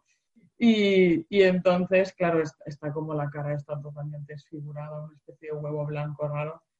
Y le dice, ¿no? Lo de tal que, bueno, lo que yo quería era verte por última vez sin la máscara y tal y entonces eh, Luke le insiste ya un poco cabezón, de tipo, no, no, si yo te voy a salvar, es como, tío, le acabas de quitar la máscara, no puedes respirar. va a morir, ¿no? Casi la has matado, no vamos a dejarlo ahí, pero... Casi has acelerado su muerte. Yo creo, yo creo que eh, lo mejor que, que, tiene la trilogía y lo mejor del malo es eso, es que tenga una máscara puesta y no se le vea la cara hasta, el, hasta el final, aunque tuviera una cara en condiciones. Pues por la historia sabemos que estaba quemado y tal y cual, pero es el mismo rollo que eh, en Tiburón, cuanto el malo, cuanto menos se le ve, menos humano un poquito es, eh, mejor, porque si no al final tenemos a Kylo Ren. Hay un detalle muy chulo. Hay un detalle muy chulo. Claro, Kylo Ren, luego lo de la máscara, vamos, el pobrecillo está, está fastidiadísimo por no necesitar máscara, ¿no? Que es un poco de el caso es que hay un momento muy, muy chulo a nivel, a nivel de, digamos, interpretación, si se puede decir así, porque claro, Darth Vader es, muy poco expresivo. Es, es, un actor que le han metido dentro de una máscara. Entonces, claro, él para hacer entender lo que está pasando en la escena cuando, cuando el emperador está, eh, digamos, esto, ¿no? Lo del pollo frito aquí, los, los rayos, tal. Eh, entonces claro, el director nos está tratando de decir que Darth Vader está empezando a tener dudas. Pero claro, tú no le ves la cara. Entonces, ¿eso cómo lo haces? ¿Cómo Le lo una máscara eso? de duda. Que tenga. No, empieza a moverse, empieza a mover la máscara.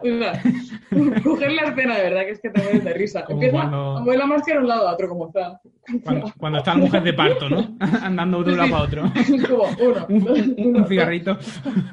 Y se hace súper cómico porque está como de un lado a otro mirando y dices, claro, si no, si no fuera porque sabes que, que te están intentando provocar esa sensación, dirías como que no se lo cree, ¿no? Lo que pasa, como, como mirándolo. Y, bueno. y entonces, bueno, claro, durante todo el rato está, está digamos, el, el hecho de que él tenga tan poca expresividad, el hecho de que él tenga la voz súper inmodulable, que tenga casi a nivel físico no se mueve casi nada, es- un personaje con una expresividad física bajísima. Eh, esto te da la sensación como de miedo, ¿no? de maldad, de tal, pero en ese momento, de ese, ese momento súper épico de la película en la que te tienen que expresar que es- ese personaje está en alto conflicto interno, es imposible, o sea, es, es muy complicado y entonces acaba haciendo la tontería aquella, ¿no? Y, y de hecho, claro, le quitan la máscara un poco porque es que era imposible, imposible hacer una escena de, de, de- de muerte así tan emotiva sin eh, que se le diera un poco la expresión facial. Exactamente. El ojo. Hay, Entonces, hay una, una página que no me acuerdo ahora que es muy divertida, que tú le pones un vídeo y lo que hace es te la acelera y te pone la música de Benny Hill. ah, sí, sí. Así que lo mismo esa escena. De, de hecho, por ejemplo, en Darth Vader es súper. O sea, a mí me resulta muy curioso que, siendo lo que dice Marina, un personaje eh, que no tiene expresividad porque va siempre con el traje y con el casco que no se le ve, como se ha convertido en uno de los favoritos de los, de los fans. Y luego infunda un respeto, la música, cuando él anda Mm. con todo el ejército. Quiero decir, yo recuerdo en el cine viendo Ross One, esa conexión que hacen al final de la peli, que aparece Darth Vader, la gente estaba aplaudiendo a Darth Vader. Y es como, pero que es el malo, ¿sabes? La gente le encanta este malo. Y es, y es curioso cómo han conseguido eso con alguien que no tiene expresión. Claro, Eso Total. es, es la narrativa audiovisual, conseguir Es que eso es al final un poco. Y aunque fue, aunque terminase siendo malo, yo decía, aunque al fin no hubiera ese final de me arrepiento y, y tú eres mi hijo y aunque no hubiera sido eso, seguiría siendo un personaje súper amado. Da igual, es malo, pero un Sí, es malo. el, es el Sí. malo número uno. Bueno, y la, y la idea esa del ruido de la respiración, por favor, que eso es brillante. ¿Quién no ha hecho lo de, ¿sabes? Mira, con Darth Vader. Es como- es, ojo, ojo a la, a la, o sea, es que es como, se ha convertido en una, en una referencia que a todo el mundo se le ocurre esa referencia, Sí, sí, sí. ¿sabes? Con, con Darth Vader. Pues bueno, votemos, ¿no? Venga, votemos, Venga, votemos. No le puedes dar un día a esta también, ¿no? No, venga, yo está un, venga, un 9 porque, venga, un 9. Venga, un 9. ¿Ale? Un 8. Un 8, vamos bajando. ¿Laura? Mm, Yo le doy un 7. Oh, ya vamos. Uy. Y yo. Y lo cierto es esta- que es la más floja de la trilogía y es así. Venga, un Yo no así siete es mejor que la primera trilogía entera. Sí, sí, eso está claro. No, no, claro. Yo le doy, le doy un 7 también. Vale, perfecto. Pues ahora eh, saltamos a la siguiente, que como hemos dicho, no vamos a hablar del episodio 1, porque aquí la gente no le gusta y ya ¿Qué episodio es, uno? ¿Qué es odiable y yo no sé por qué, porque la, la carrera de vaina está chula. Yo la verdad que no sé lo que le veis al episodio 2 o al 3 que no tenga el 1. A mí me parece todo más o menos del mismo, del mismo nivel.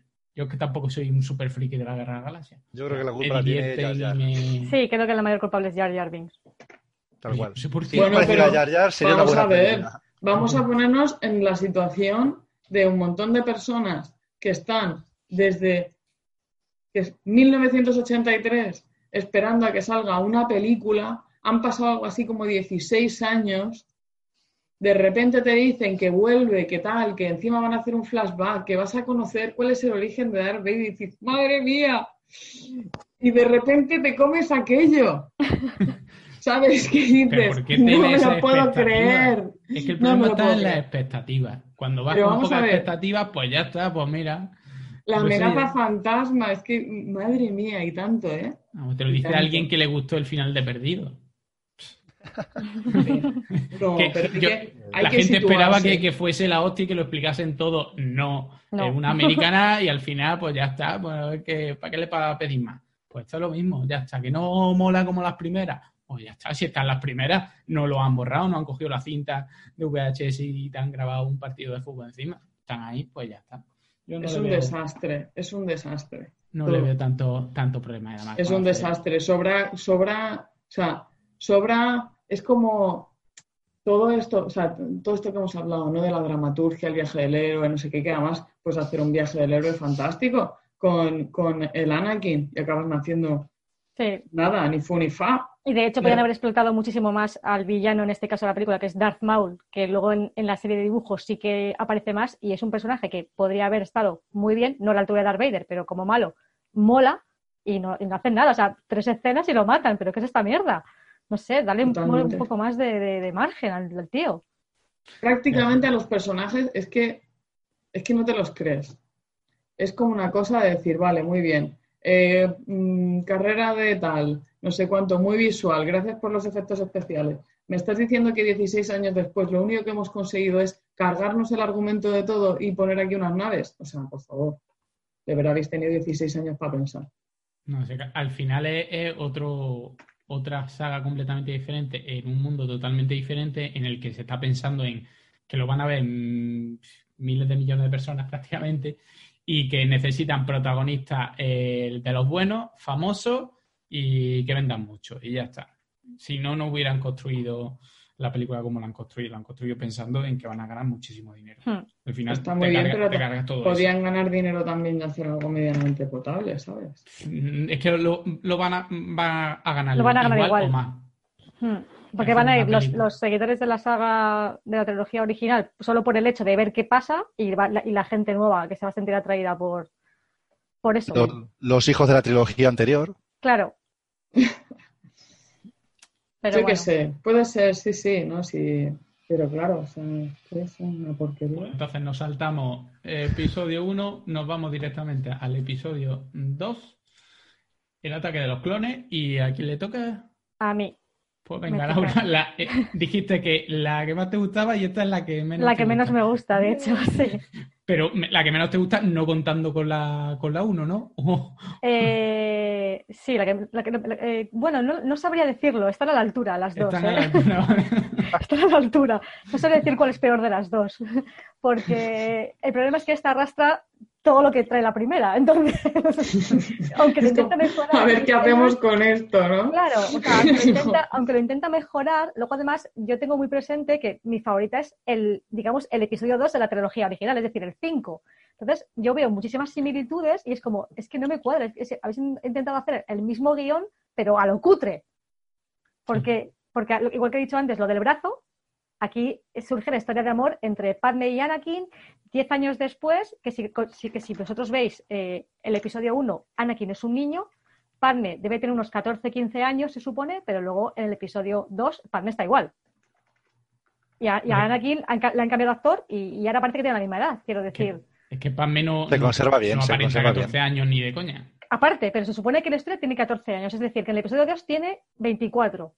Y no sé cuántos tendrá Anakin, 19 o 18, no sé cuántos tiene en, en el episodio 1. Pero vamos, que es que, para empezar, eso no se lo cree ni, ni Cristo, vamos, se cree eso. No se lo cree nadie.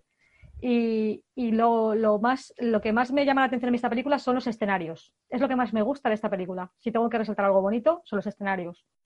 Porque, por ejemplo, mm. eh, empieza un poco en el, eh, cuando, bueno, empieza un poco con el intento de asesinato de Amidala, ¿no? Que los Jedi se encargan a Obi-Wan y, a su, y a su joven Padawan eh, Anakin Skywalker de la protección de, de Amidala, que es cuando ahí se empiezan a enamorar ellos dos.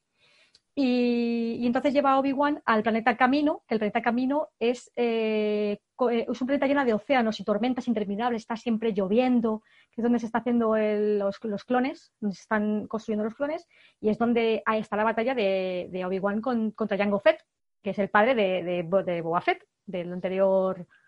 Entonces coincide que el personaje de Boba Fett aparece en el episodio 5 y Jango Fett en el episodio 2. O sea, te meten como a, los, a, la, a, la, a, la, familia en el mismo sitio. Luego, el romance entre Anakin y, y, y- y Amidala y el romance en la 5 entre Leia y Han Solo. La pérdida del brazo de Anakin al final de esta película, la pérdida del brazo de Luke al final de la quinta. Quiero decir, hay como, habéis cogido las, casi lo mejor de la película, lo habéis puesto aquí, lo habéis vomitado en forma de guion. Exactamente. es como- lo que dijimos antes, como los planos de la estrella de la muerte, pues Igual. los guiones también Siempre se vale.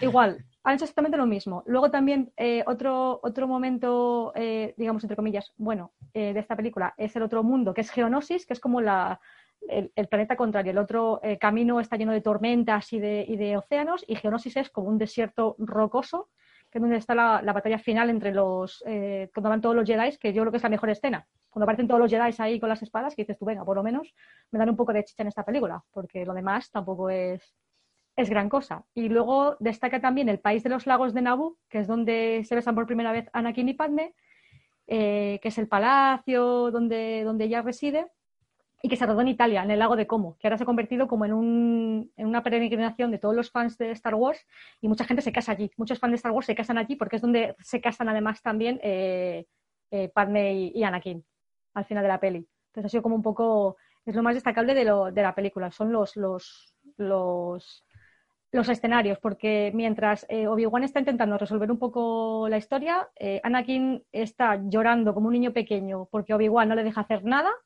y mientras tanto se enamora de Padme. Eso es lo que pasa en la película, básicamente. O sea, podrían suprimir a Anakin Skywalker porque es que nadie lo entiende. Se nota que no te gusta mucho la película, ¿eh? Se no, nota. nada, Un nada. poco de inquina. Nada, Sí. es una pena, es una pena, la verdad, que, que, que- o sea, a mí me, me- me- me resultó muy decepcionante ver que alguien tan épico como Darth Vader proceda de un tío tan gilipollas. Así, sea, es que no, lo encuentro. Y luego, eh, lo único que rescatan en, en la peli 2 es que eh, Anakin, cuando vuelve a por su madre, la madre está casada con un granjero de la humedad, que es Lars. Que, que, bueno, ahí Que rescatan un poquito lo de que la luego tienen un hijo que el Que es- tío, el tío Owen de, el- el de tío Luke Owen. Skywalker. Que lo que digo yo que, que, que lo que no tiene mucho sentido es cuando, bueno, cuando luego pase la tercera y los hijos y tal y cual, que Darth Vader no vaya en su busca si sabe que existe y todo. Ya. Sí, porque, no sé, podrían también, también tener algo. Claro que tampoco es que le han escondido mucho, que protección de testigos en, e- Sí. en, esa galaxia no funcionaba muy bien. Ha dicho, pues con tu tío. Y el otro no, no está. pensó en un momento. ¿Y si lo han mandado con, con el hermanastro? No, Así que no. ese es el resumen de la película 2. no, No, se más. pueden dar puntos negativos a las películas. No, lo no, no, aviso no, ya. voy a dar ¿eh? punto negativo, pero es verdad que es eso, que es que a mí me pasó mucho que es eso, que, que encontré muchas similitudes con el episodio 5. Se intentaron hacer un episodio 5 y es verdad que el episodio 5 rompió todos los clichés de las segundas partes nunca fueron buenas, en este caso es la mejor de toda la saga.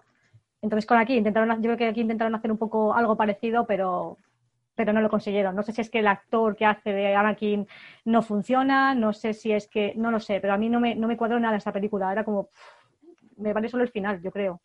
Y ya está. Mm, Los personajes en general están, no están bien construidos, no tienen profundidad, al final es un poco más de lo mismo.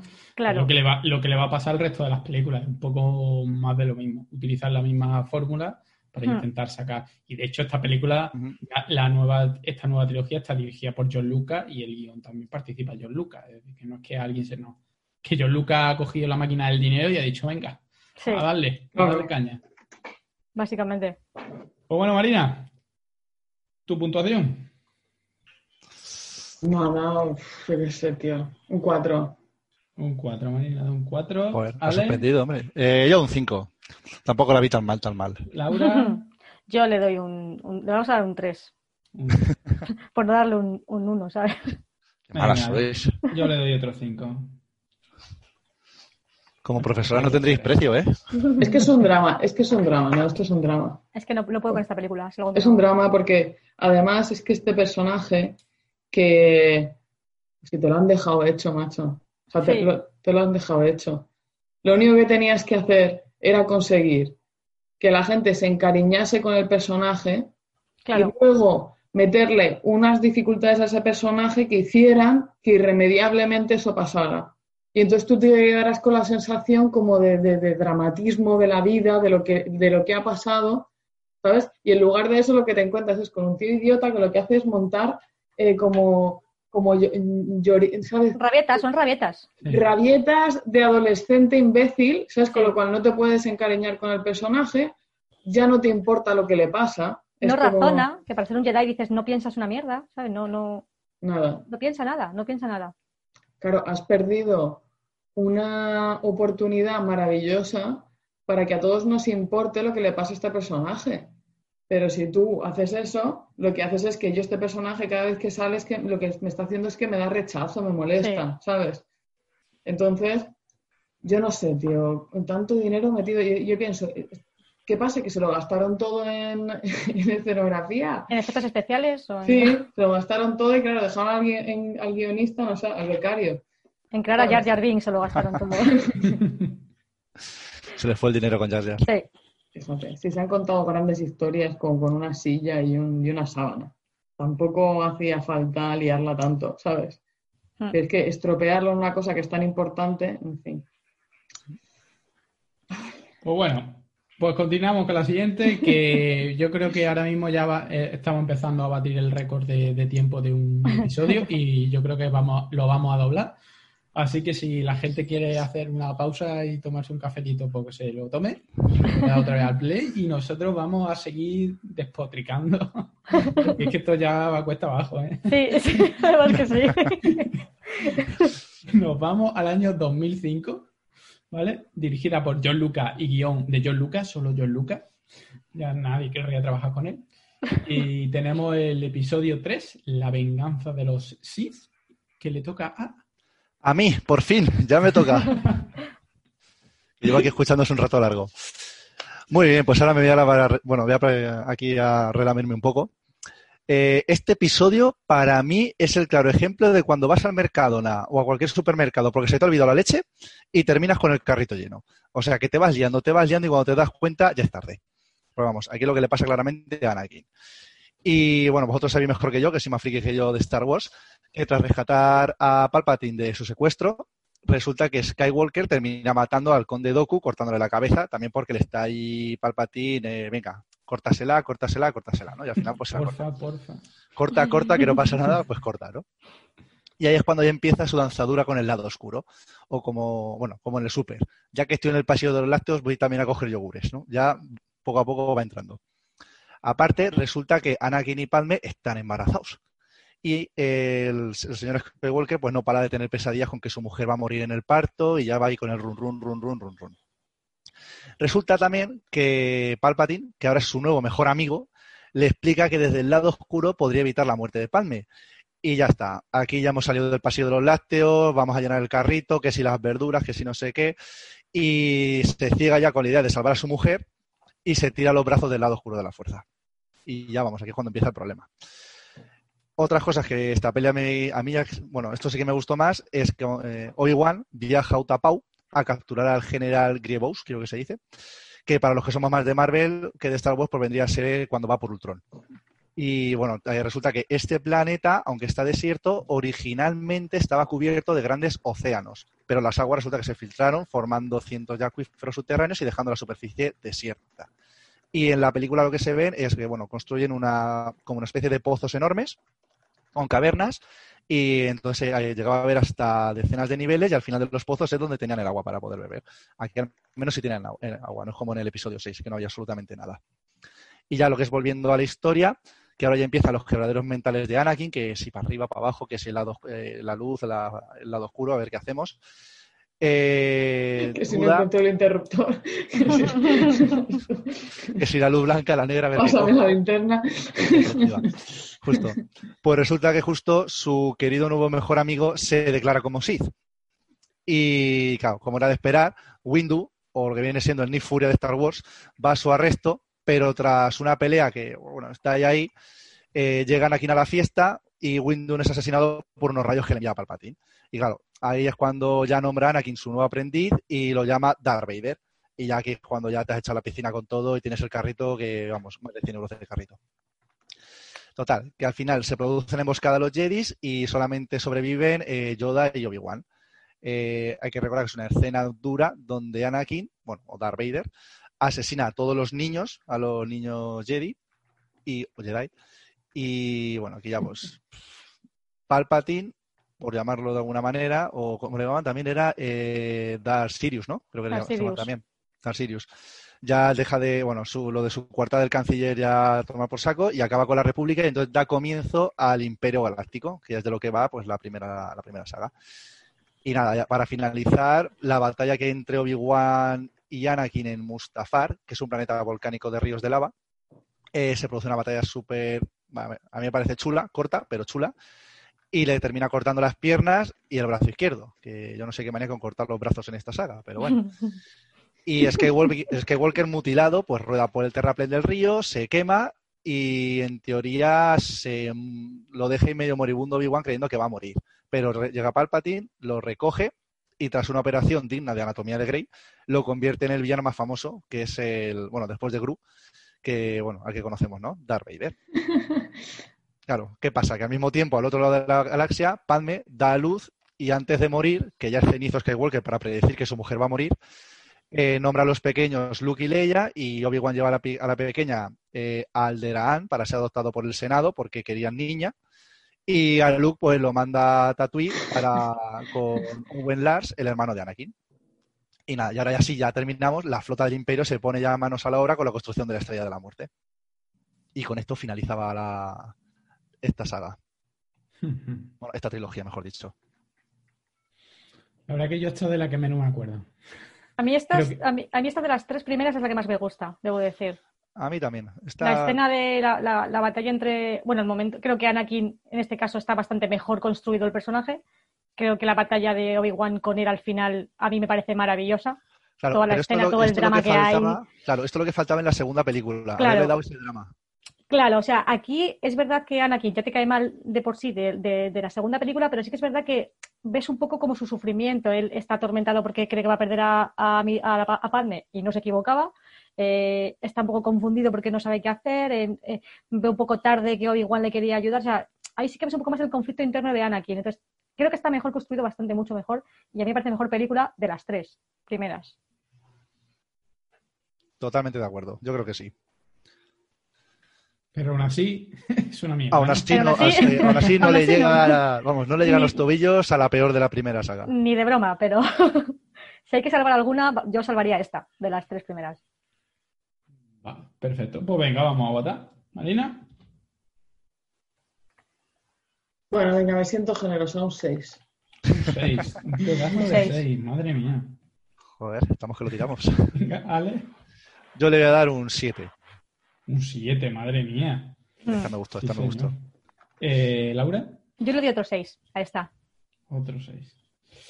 Pues teniendo en cuenta de que la vi en su momento y prácticamente no me acuerdo de nada, le voy a dar otro 5, venga. ahora voy a ser yo el que menos nota le dé. Esto es todo. Va a variar un poquito. Está trucando las votaciones.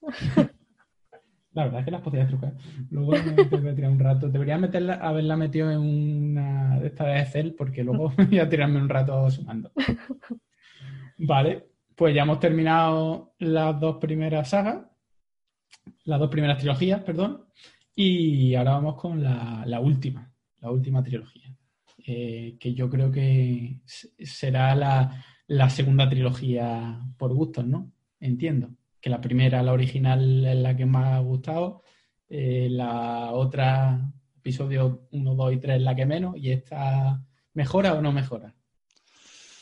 yo cuando empecé, cuando vi a BB8 este, dije, ¿qué, mierda es A medias, esta mejora a medias. Luego le empiezas a coger cariño, pero cuando, cuando aparece la primera vez ya, empiezas a pensar, va por la tierra y rodando, no se atasca, digo, esto no cuadra, aquí falla algo. los problemas mecánicos son los que a ti te... Sí, sí, sí. Laura, tú que... Esta, pues yo con esta tengo como un poco de ni sí ni no. Tengo momentos que me parecen... El corazón partido. Sí, tengo momentos que sí que me gustan eh, y otros que directamente me pasa como con Jaja, que lo podrían eliminar directamente. Pero no sé, por ejemplo, la tercera, la última me pareció un poco un intento de contentar a todos los fans y se quedaron a medio gas. Eh, la segunda me gustó, yo creo que la que más me gusta es la segunda, creo, de esa trilogía también. Yo soy de segundas partes, o me gusta o no me gusta, ¿sabes? vale, pues eh, vamos al año 2015. Dirección de JJ Abram, ya empieza la nueva, la nueva época, ya sabéis, JJ Abram. Eh, y guion de, también de JJ Abrams, bueno, con un par de ellos más, y lo único que se basan en los personajes que, que creó John Lucas. Además, se basan mucho. Además, mm, básicamente lo que, lo que te encuentras es, es una película como las que le gustan a JJ Abrams de, eh, de mm, vamos a hacer referencia, mucha referencia a los 80, Sí. para que los, los, los 30, 40 frikis digan, hostia, qué guay, cómo mola. Pero claro, si aparte de eso no tiene una historia, pues te queda un poco a media. Y yo creo que es lo que le pasa, le pasa a esta, a esta saga en general y sobre todo a, la- a las dos primeras, para mí. que peca un poco de eso. Bueno, vamos a recopilar un poquito. Eh, bueno, la película empieza en un planeta llama- llamado Jakku, que es un planeta que podría ser Tatooine, igual, porque es un planeta Sí. eh, eh, desértico, todo lleno de arena y demás. Está Poe Dameron, un- eh, que es como casi en esta película, es casi como un Han Solo, podríamos decirlo, de la, de la, de la trilogía anterior, y que va a darle eh, a, hay alguien, hay alguien allí importante y le va a dar los planos, bueno, la información de cómo eh, llegar, cómo contactar, a dónde está escondido Luke Skywalker. ¿Vale? El problema está en que el imperio eh, se entera que están allí y se los van a cargar. Entonces, ¿qué hacen? Pues esconden esa información dentro de un droide que no es R2D2, sino que es BB8, ¿vale? Eh, es decir, esto, a- aquí vamos a ver un paralelismo brutal entre el episodio 4 y esta. Eh, Son, es- estas sí que son prácticamente calcadas. Hermanos Vale. cortados por el mismo patrón. Exactamente, Sí, sí. prácticamente el mismo, eh, el mismo, el mismo guion. Y bueno, llegan allí, se aparece el nuevo malo, Kylo Ren, que no le llega ni a la altura del tobillo a, Mr. Morritos, a Dar- a Darth Vader. Y ahí es donde se ve, por ejemplo, uno de, los, de las cosas raras que no se habían visto hasta entonces, ¿vale? Que es que los Stormtroopers mm, se supone que son personas y, bueno, tienen sentimientos y son personas, como decía Rajoy. y, y en un momento dado eh, se supone que tienen que matar a la gente y hay uno de ellos que, que se queda como bloqueado. Y es uno de los que va a ser el protagonista eh, de- la- de la nueva trilogía. Total, que vuelven a la nave y este, este Star Trooper que decide eh, pues quitarse un poco de en medio y desertar, que es el que se llamará Finn, que además lo veis, claro, en, en negro porque son clones todos de... Se supone que los Star Troopers eran, no eran clones, ¿no? Eran, los cogían de pequeños, pero los cogían de pequeños en planetas, o a lo mejor no tenían familia o no tenían nada que hacer, entonces los cogían. Luego, luego salen, salen más Star Trooper en, en otras películas que se supone que se han, eh, se han revelado. Total, que, que este decide desertar, se mentan en una nave con el Poe Dameron, este que lo estaban torturando, pero se consigue escapar, y se van para, bajan para el planeta porque tienen que recuperar a BB8 porque tiene una información muy,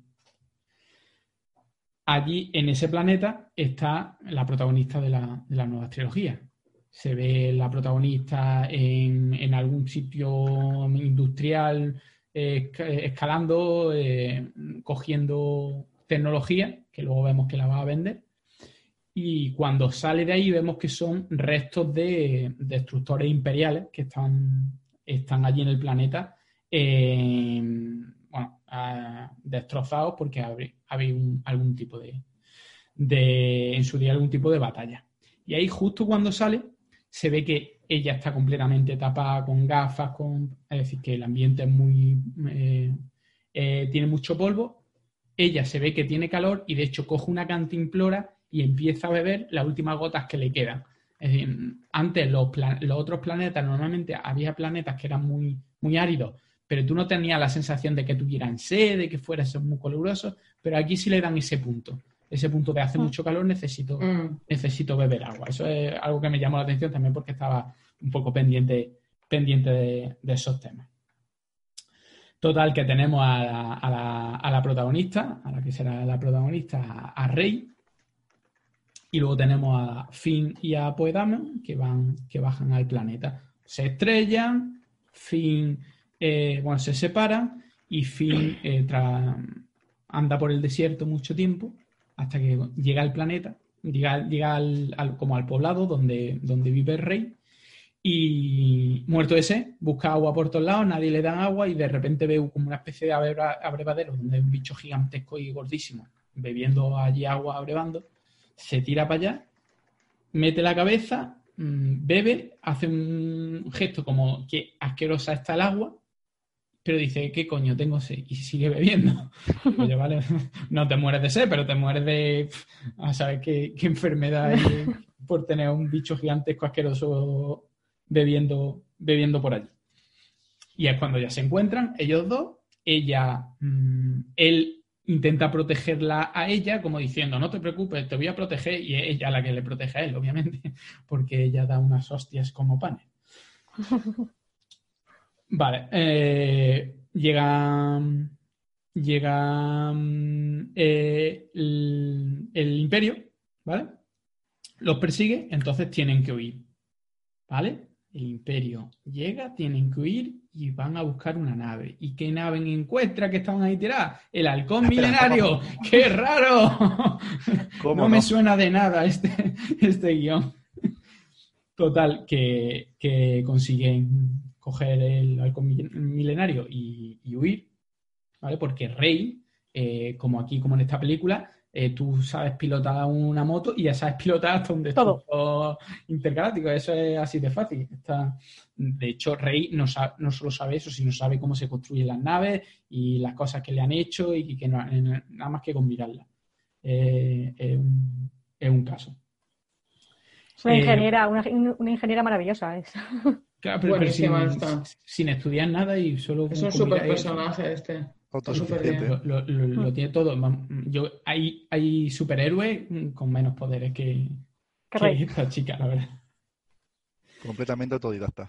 Ahí, ahí es cuando se van, se van al, al planeta eh, Takodana, que es un planeta con mucho verde, con un lago muy grande, que es donde está la, eh, la Maz Kanata esta, que es la, el personaje este muy chiquitito eh, naranja, que se supone que es mm, bastante sabia, que es una pirata galáctica, y ahí es donde ella encuentra el sable láser de Luke Skywalker, lo toca y empieza a tener como visiones. Entonces, ahí se empieza a, a deducir que eh, tiene algún tipo de conexión y que la fuerza es muy intensa en ella y toda la pesca. Al final se parece mucho también a la primera, lo único que eh, no va a tener una un, un Jedi eh, que la que la entrene o que la lleve de la mano hasta que llegue a, a las manos de, la princesa Leia, que se supone que hace un poco ese papel, pero tampoco, tampoco se anda, se anda mucho en eso. Claro, esto también está en multitasking, ¿sabes? Es- son películas de mujeres multitasking. Sí, bueno, al final esta película también lo, lo- lo que te... Bueno, eh, a todo esto, en el transcurso del, del camino con, la, con el halcón mil- milenario, de repente lo capturan y demás y aparece Han Solo con Chewbacca. Es decir, son constantes referencias a... Porque dice, ¿por qué me mete a mí a Han Solo? Luego, bueno, sí tiene su, su intríngulis, pero es como todo, referencias continuas. Tú dices, vamos, esta película hubiera hasta este punto hubiera tenido, si tú no ves las películas anteriores, hubiera tenido chicha. Pues llega un momento que dices que son completamente referencias. A mí me recuerdan muchas veces a las versiones de canciones que tú dices, esta canción me mola porque conozco la original y por eso mola, pero si la- es la primera vez que escucho esta canción, pues no me, no me O a, los o a los remakes, que ahora se ha puesto muy de moda pasar las películas Disney a acción real y dices tú por qué. Claro, al final tú, dices, porque yo me acuerdo de la otra, me, me, mm, recuerdo cómo me sentía y a lo mejor me hace un poco de gracia, le saco jugo por eso. Pero si no, eh, no tiene. Hombre, pero es es una película Remember, ya está. Claro, al final, al final es un poco eso. Pero claro, tú dices, joder, me está, me está estimando, me está estimando un poco. Deberías de meterle más chicha, más chicha a la película.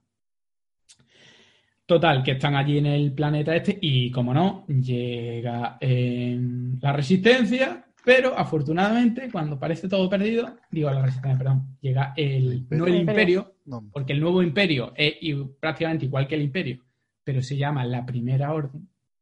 Pero básicamente es lo mismo, porque los Star Troopers igual, eh, en vez de Darth Vader tienen al Kylo Ren, que más o menos pues, como Darth Vader en sus años mozos cuando empezó a, a esto, que lo que no me mola, a mí ese personaje, yo no sé qué pensáis, pero a mí el personaje ese me parece un papanata, básicamente. Además que eh, Darth Vader mm, prácticamente no le tosía a nadie excepto, excepto el, Palpatine. el emperador. Sí. Al final, pero el resto, pero aquí le tose casi todo el mundo. Vaya, le, le falta en un momento dado a alguno pegarle una colleja. Estuve pensando, digo, yo creo que alguno le habla colleja en algún momento. Se supone que eres un poco. Y luego, y, y luego ya cuando se quita el casco, mm, con esa cara de paradillo pajillero que tiene, pobre. Es que aparte sale en una serie, que yo lo conocí en una serie de, de mujeres, y era como el novio de la protagonista y tenía unas pintas y... Yo No, yo, yo luego mm, conocí eso que había salido una serie, pero yo no, pero nada más que simplemente con la cara que tiene y la, y la expresión que tiene, y dice, "Fe, es que no, es que no infunde ningún tipo de, de miedo, De porque respeto. no, joder, que no quiere, no mola el casco, pues déjate el casco, no te quites el casco, además, porque no solo tiene el casco, eh, eh, simplemente, sino que cuando tiene el casco, la voz también la distorsiona. Que dices, ponme una voz más guapa con el casco que mole más, porque cuando se lo quita la voz no es, no es, no es la misma. Total, que cuando están en el planeta ese, cuando Rai eh, eh, descubre el sable láser, llega en la primera orden y Kylo Ren la coge y la arrastra y se la lleva. ¿Y a dónde se la lleva? a una nueva estrella de la muerte. Pero no, no, no os preocupéis que no es la estrella de la muerte porque se llama eh, eh, Star Killer Base y está hecha dentro de un planeta y es muchísimo más grande que la estrella de la muerte, pero en definitiva que es pues, una estrella de la muerte igual. Sí, Star Killer Base, es decir, la base de la estrella de la muerte. o sea, Al final eh, eh, es, es ese- es eso. Eh, eh, lo mismo, eh, un planeta, un planeta nevado, han conseguido hacer una, estre- un- una nave dentro eh, y es muchísimo más grande que la otra. De hecho, para, para conseguir su energía, se supone que absorbe estrellas. Ah, absolutamente. Bueno, sabemos que John Lucas en ningún momento pretendió darle ninguna punta de verosimilitud a nada de lo que hizo. Es decir, no, no nos podemos plantear ahora si, si puede o no Sí, puede sí, sí. ser. Desde el punto de vista de que todos los planetas tienen la misma gravedad, en todo hay oxígeno, eh, en todas las naves hay gravedad, la inercia no existe, y etcétera, etcétera, etcétera, etcétera. Pero bueno, así no, no tienen ninguna in- inconveniente para, para hacer lo que quieras. Pero vale, eh, está bien, no es, es una space opera, no es una, no es una obra de, de ciencia ficción. Total, que, que se la llevan, se la llevan allí y ahí es cuando se ve un poco también que, que la rey esta no es una, una cualquiera, que él intenta acceder a su mente y ella no le deja, él intenta, al final que ella tiene mucha más fuerza, al final eh, lo que le costaba a Luke eh, le costó tres películas, a ella en 15 minutos ya es una Jedi con poderes del copón y luego se supone que se explica un poco por qué, pero bueno, no sé yo hasta qué punto ese avance tan, tan guay, claro, es que al final es si tú tienes que esperar ahora a que Rey se eduque y consiga tener poder y demás, pues como no hay Jedi ya en ese mundo, pues te quedas sin, te quedas sin nada. Necesita alguien con poder, porque en las primeras, pues ya tiene a Obi-Wan de primera, que se supone que se puede enfrentar a Darth Vader. En las otras pues, hay Jedi ya. Pero en esta, como no, pues como que, como que lo tienen que acelerar eh, todo un poco. Total, que al final toda la película se basa en que quieren buscar la ruta a donde se supone que está escondido Luke Skywalker para que Luke Skywalker lo ayude o vuelva o lo que sea para recobrar la esperanza y poder derrotar a la, a la primera orden.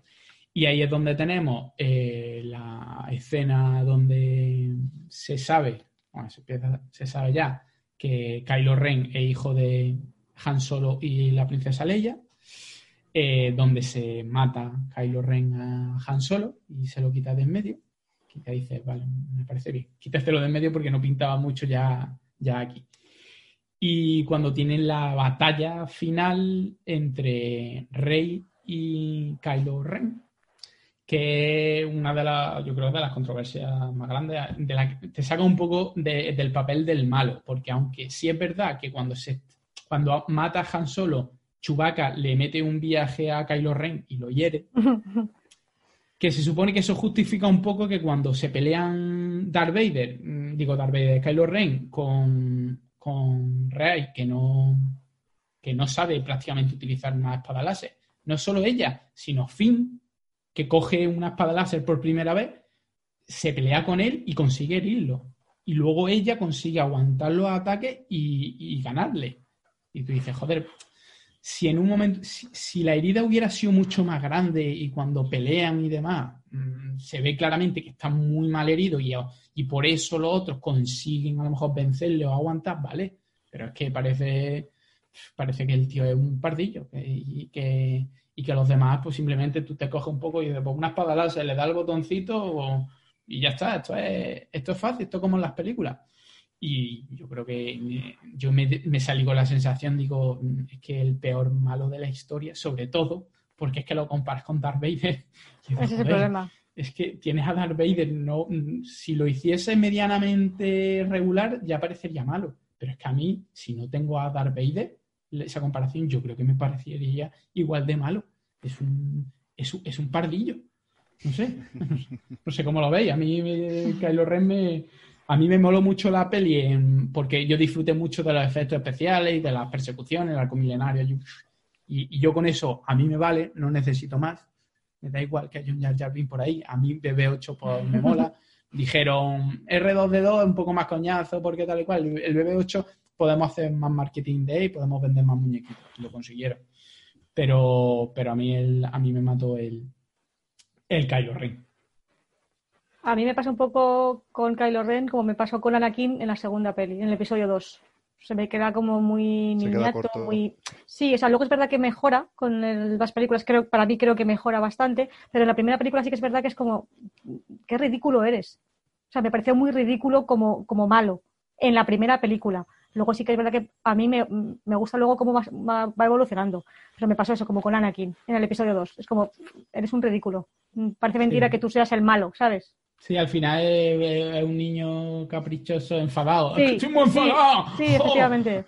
Ya, claro. pero esto ya lo tienes como tan integrado, ¿no? O sea que ya, no sé, a mí tampoco me sorprendió mucho, no tenía mucha... Pensé, bueno, Ya no está, sé. ya. El, el listón fue, fue cayendo poco a poco, bajando. claro. Y ya llegó la nueva trilogía cuando, cuando estaba ya enterrado a dos metros bajo el suelo.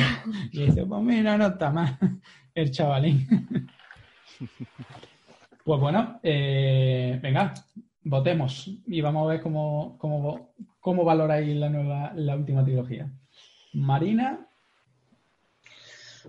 Yo creo que um, un 6. un 6. Le da la misma puntuación que al episodio 3.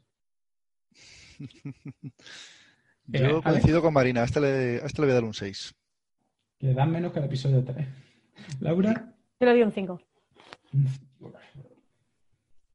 Menos que el episodio 3. Y yo aquí le voy a dar un 6. A mí me divirtió, aunque luego tal y cual. Tampoco le pedía nada. Y, y me moló las escenas de bola y eso me molaron. Pues bueno, hemos pasado el 2015 y nos vamos al 2017. eh, que le toca a Marina y que se llama. Marina. El último Jedi. Los, los últimos Jedi son. no sé por qué le. Los. ¿Quiénes son? Los. Eh, son. No, porque son todos, porque tienen la escena. Bueno, ahora, ahora te lo cuento. Ahora te lo cuento. Es No, no la dirige John Lucas, ¿vale? La dirige un tal Ryan Johnson. Y el guion también es de Ryan Johnson. Todo lo hace Ryan By Johnson. Ryan Johnson. Ryan El Johnson. el- le pone voz al Yoda. le pone. lo- ¿Sabes?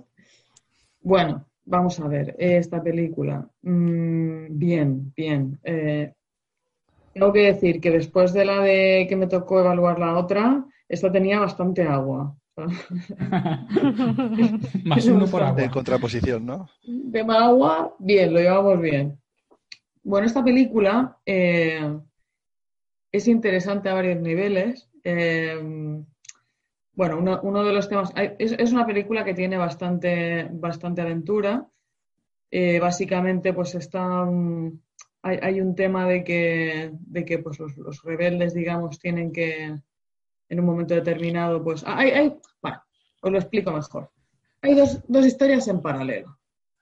Una es la historia de lo que le está pasando a Rey, ¿vale? Y su historia en ese momento, que es como que la, hay, hay, una trama de aventura en paralelo a esta, no es como en el caso de lo que veíamos en otras películas, ¿no? que hay como, como tramos que son más reflexivos, tramos que son más de aventura y se van solapando, sino que esto es más como que hay dos tramas en paralelo. La trama de lo que está pasando con la resistencia, que básicamente hay una movida completa de tratar pues lo de siempre, ¿no? De destruir la estrella de la muerte, tal, no sé cuánto, y, ta, ta, ta, y ir con las naves por allá ir escapando de lo que va haciendo el, el Kylo Ren. Y luego, por otro lado, lo que le, la, la, historia más interesante, que es lo que, lo que le pasa a, Rey en su búsqueda para ir a buscar al Luke Skywalker, Walker, que es, pues eso, su, última esperanza, ¿no? Lo, lo, que había sido para Leia el Obi-Wan Kenobi, pues eh, para Rey es el, el Luke Skywalker. Entonces es como, oye, eh, eres una leyenda en la galaxia, la gente necesita algo para ilusionarse, tú tienes que volver porque además eh, tú me tienes que entrenar a mí, ¿no? Y ella está, ella tiene como daddy issues, ¿no? O sea, está como súper obsesionada con el tema de que no sabe quién, quién son sus padres y esto es un, un, driver para ella a nivel de personaje muy fuerte, ¿no? Es quién son mis padres, estoy sola, no tengo identidad, tengo la percepción de que eh, podría yo ser algo importante, pero todo, todo me dice que no, pero a la misma vez necesito saberlo, ¿no? Y entonces es como que va, va con este rum rum, también un poco a ver, eh, pues lo mismo que le había pasado a Luke, ¿no? Si hay alguien que le pueda mentorizar, que le pueda ser un poco un referente. Y ella va a él con toda su... va muy naive ella, o sea, va a pecho descubierto, oye, te he encontrado, vente conmigo, que esto lo vamos a solucionar y esto eh, tú y yo, ¿no? Eh, entonces lo que se encuentra es uno de los, de los shocks de esta película, ¿no? Que es que efectivamente consigue encontrar a Luke Skywalker y el Luke Skywalker está, hostia, pasado de rosca no, lo que viene después. Está en plan de, hola, ¿qué tal? Eh, déjame en paz, ¿sabes? O sea, lo, lo descubre, no sé si acordé de Estela, ¿no? En la isla esta, la isla es, la isla es para Sherpas, o sea, la isla es enana, pero muy alta, ¿sabes? Parece un triplex, un cuádruplex, esto, ¿sabes? De las ciudades pequeñas. Y entonces, eh, claro, pues el, el Luke Skywalker se dedica a subir y bajar de la isla todo el día a modo Sherpa, ir a pescar. La isla esta es bizarra, ¿no? Lo, siguiente, tiene unas especies de, de guardianes en la isla que son unos merluzos son unos peces ¿vale? que van como con, con carretillas. O sea, no se, no se han matado a pensar una especie, han cogido unos peces y les han puesto patas, ¿sabes? Y entonces eh, van como cogiendo tal y entonces pues son guardianes de la isla. Y claro, el rollo es que Esteza pasa totalmente, no quiere saber de la fuerza, no quiere saber de la resistencia, no quiere saber de la galaxia, esto es un rollo todo, no me cuentes tu vida. Claro, con lo cual... Después de lo que has contado de lo que el pobre sufre... Hombre, te no, no, no, es un anticlímax total de lo que ha sido. Este no, porque además te queda más drama todavía, Luke. Más drama pues, todavía. Si, si, el pobre es... muere todo el mundo a su alrededor, pues normal que claro. coja y diga, a tomar por culo. No, él, está, él ha tirado totalmente la toalla y además se hace un personaje. Se hace un personaje antipático. O sea, se hace un personaje que te, que te, te genera antipatía, porque es que tampoco ni le dice nada. ¿Sabes? Es un poco como que ella le pregunta, al otro no le dice nada. Es un poco como, oye, tío pues explícalo y me dejas en paz, ¿no? Que me vaya yo con el halcón milenario a otro lado. Y, y entonces, eh, en medio de estas cosas, pues ella empieza pues, a hacer su movida, ¿no? A, estaba como a rato reflexionando, llega un momento en que hace como un entrenamiento y él se da cuenta de que ella tiene, pues esto lo que hablábamos, ¿no? Que tiene una fuerza pues, súper poderosa y tal y cual. Entonces, le, como tratando de enseñarle un poco lo que, lo que pasa y tal, o sea, tratando de hacer un poco la demostración de es que tú no tienes razón, es que lo de la fuerza es una tontería y tal, y lo de los Jedis es una tontería y todo es una tontería, le dice, es que tú piensas que porque tú vas a ser Jedi la fuerza es tuya, ¿no? Como que los Jedis hemos sido todo el tiempo como súper soberbios de pensar que es que la fuerza era nuestra y la fuerza está en todos sitios, la fuerza es de la naturaleza, no es un poco lo que une todo y nosotros hemos pinchado aquí, hemos capitalizado una cosa que en el fondo es, es más viejo que, la vida, ¿no? Y entonces con esa reflexión lo que se da cuenta es que, es que ella, eh, hay un punto como en la isla que es como una especie de, sumidero, es como el, punto oscuro, el mal o algo así, y entonces que ella directamente boom, se mete ahí, ¿no? Y entonces él enseguida da mucho miedo, está todo el rato muy asustado y, entonces pues dice que, que no quiere saber nada y tal. Total, que ella acaba metida dentro del agujero, efectivamente está buscando a sus padres, es un poco, en este momento te recuerda un montón como a Harry Potter, ¿sabes? Hay algunas escenas de del tipo, mis padres, mis padres, un espejo, aparece una figura y dices Harry Potter, Harry Potter. Y, y entonces, pues, pues nada, al final ella, ella sigue con su, con su historia. En este momento, ella empieza a tener conexión con el Kylo Ren. Empieza a tener conversaciones por Teams, por Skype, por el Skype de la fuerza. ¿Sabes? Se llama así, tin, tin, tin. Total, que de repente dice, se, notan, se notan ellos dos y empiezan a hablar, incluso hay, hay a ratos que se ven el uno al otro y tal. Y entonces están contándose, pues eso, como que yo, ¿qué me pasa? Estoy solo, pues yo más. Y yo estoy desesperado, pues yo más estoy desesperado aún. Y tú todavía puedes ser, puedes ser bueno pues no, tú eres muy poderosamente conmigo, ¿no? Entonces están así con el rollo de uno convencer al otro. Con estas, ella dice, bueno, yo lo que tengo que hacer es ir al Kylo Ren a redescubrir esto y deja a Luke allí en, la movida del solo. El Luke eh, sigue con historias y así, y hay un momento en el que incluso llega, llega a, a quemar un árbol porque está en la isla de los Jedis y están todos los textos sagrados de los Jedis y aparece por ahí el Yoda también en modo cachondo en plan de, a ver, tú te piensas que esto de ser Jedi va de los libros estos, le dice, tú los libros te los has leído, Y el otro, no, estaba esperando a que saliera el tutorial. La película, estás esperando la película, maestro. ¿Sabes? En los tíos que se, que se, que, que ser un Jedi ya lo habéis visto, es learning by doing, o sea todo es aprendizaje experiencial al aire libre, ¿sabes? O sea, no hay nada, no hay ni un, puto libro y de repente llegas al final y resulta que había unos libros que no se había leído nadie y el otro, no, los libros, cosas quemado. en fin, el caso es que, es que bueno, pues eh, todo se va sucediendo y tal. Em, hay un momento en el que, en el que efectivamente pues acaban teniendo una batalla eh, la Rey con el Kylo Ren, que, que, uno pues salva al otro, digamos que luchan juntos. Ella se piensa que, que el emperador este pues finalmente lo, han matado y que se ha él se ha vuelto al, al, lado bueno, pero, pero lo cierto es que no es que él se ha dado cuenta de que, a ver, este tío que es mi jefe, lo que no me está dejando, o sea, eh, tengo un techo de cristal, ¿sabes? O sea, yo aquí, no, yo no puedo ser el amo del universo mientras está el tipo este aquí haciéndome la vida imposible, ¿sabes? Cambio generacional. Y entonces eh, coge el tío y se lo carga y le dice que tú tienes que venir conmigo porque, porque tú y yo vamos a ser la leche, tenemos una conexión brutal literalmente, o sea, se conectan a la distancia y, y entonces tal, y ella, pues lógicamente, pues dice que no, y tal y se Este es el viaje de, de Rey, ¿vale? Que es un poco como lo que le pasa. En paralelo, ¿qué pasa? En paralelo no pasa nada.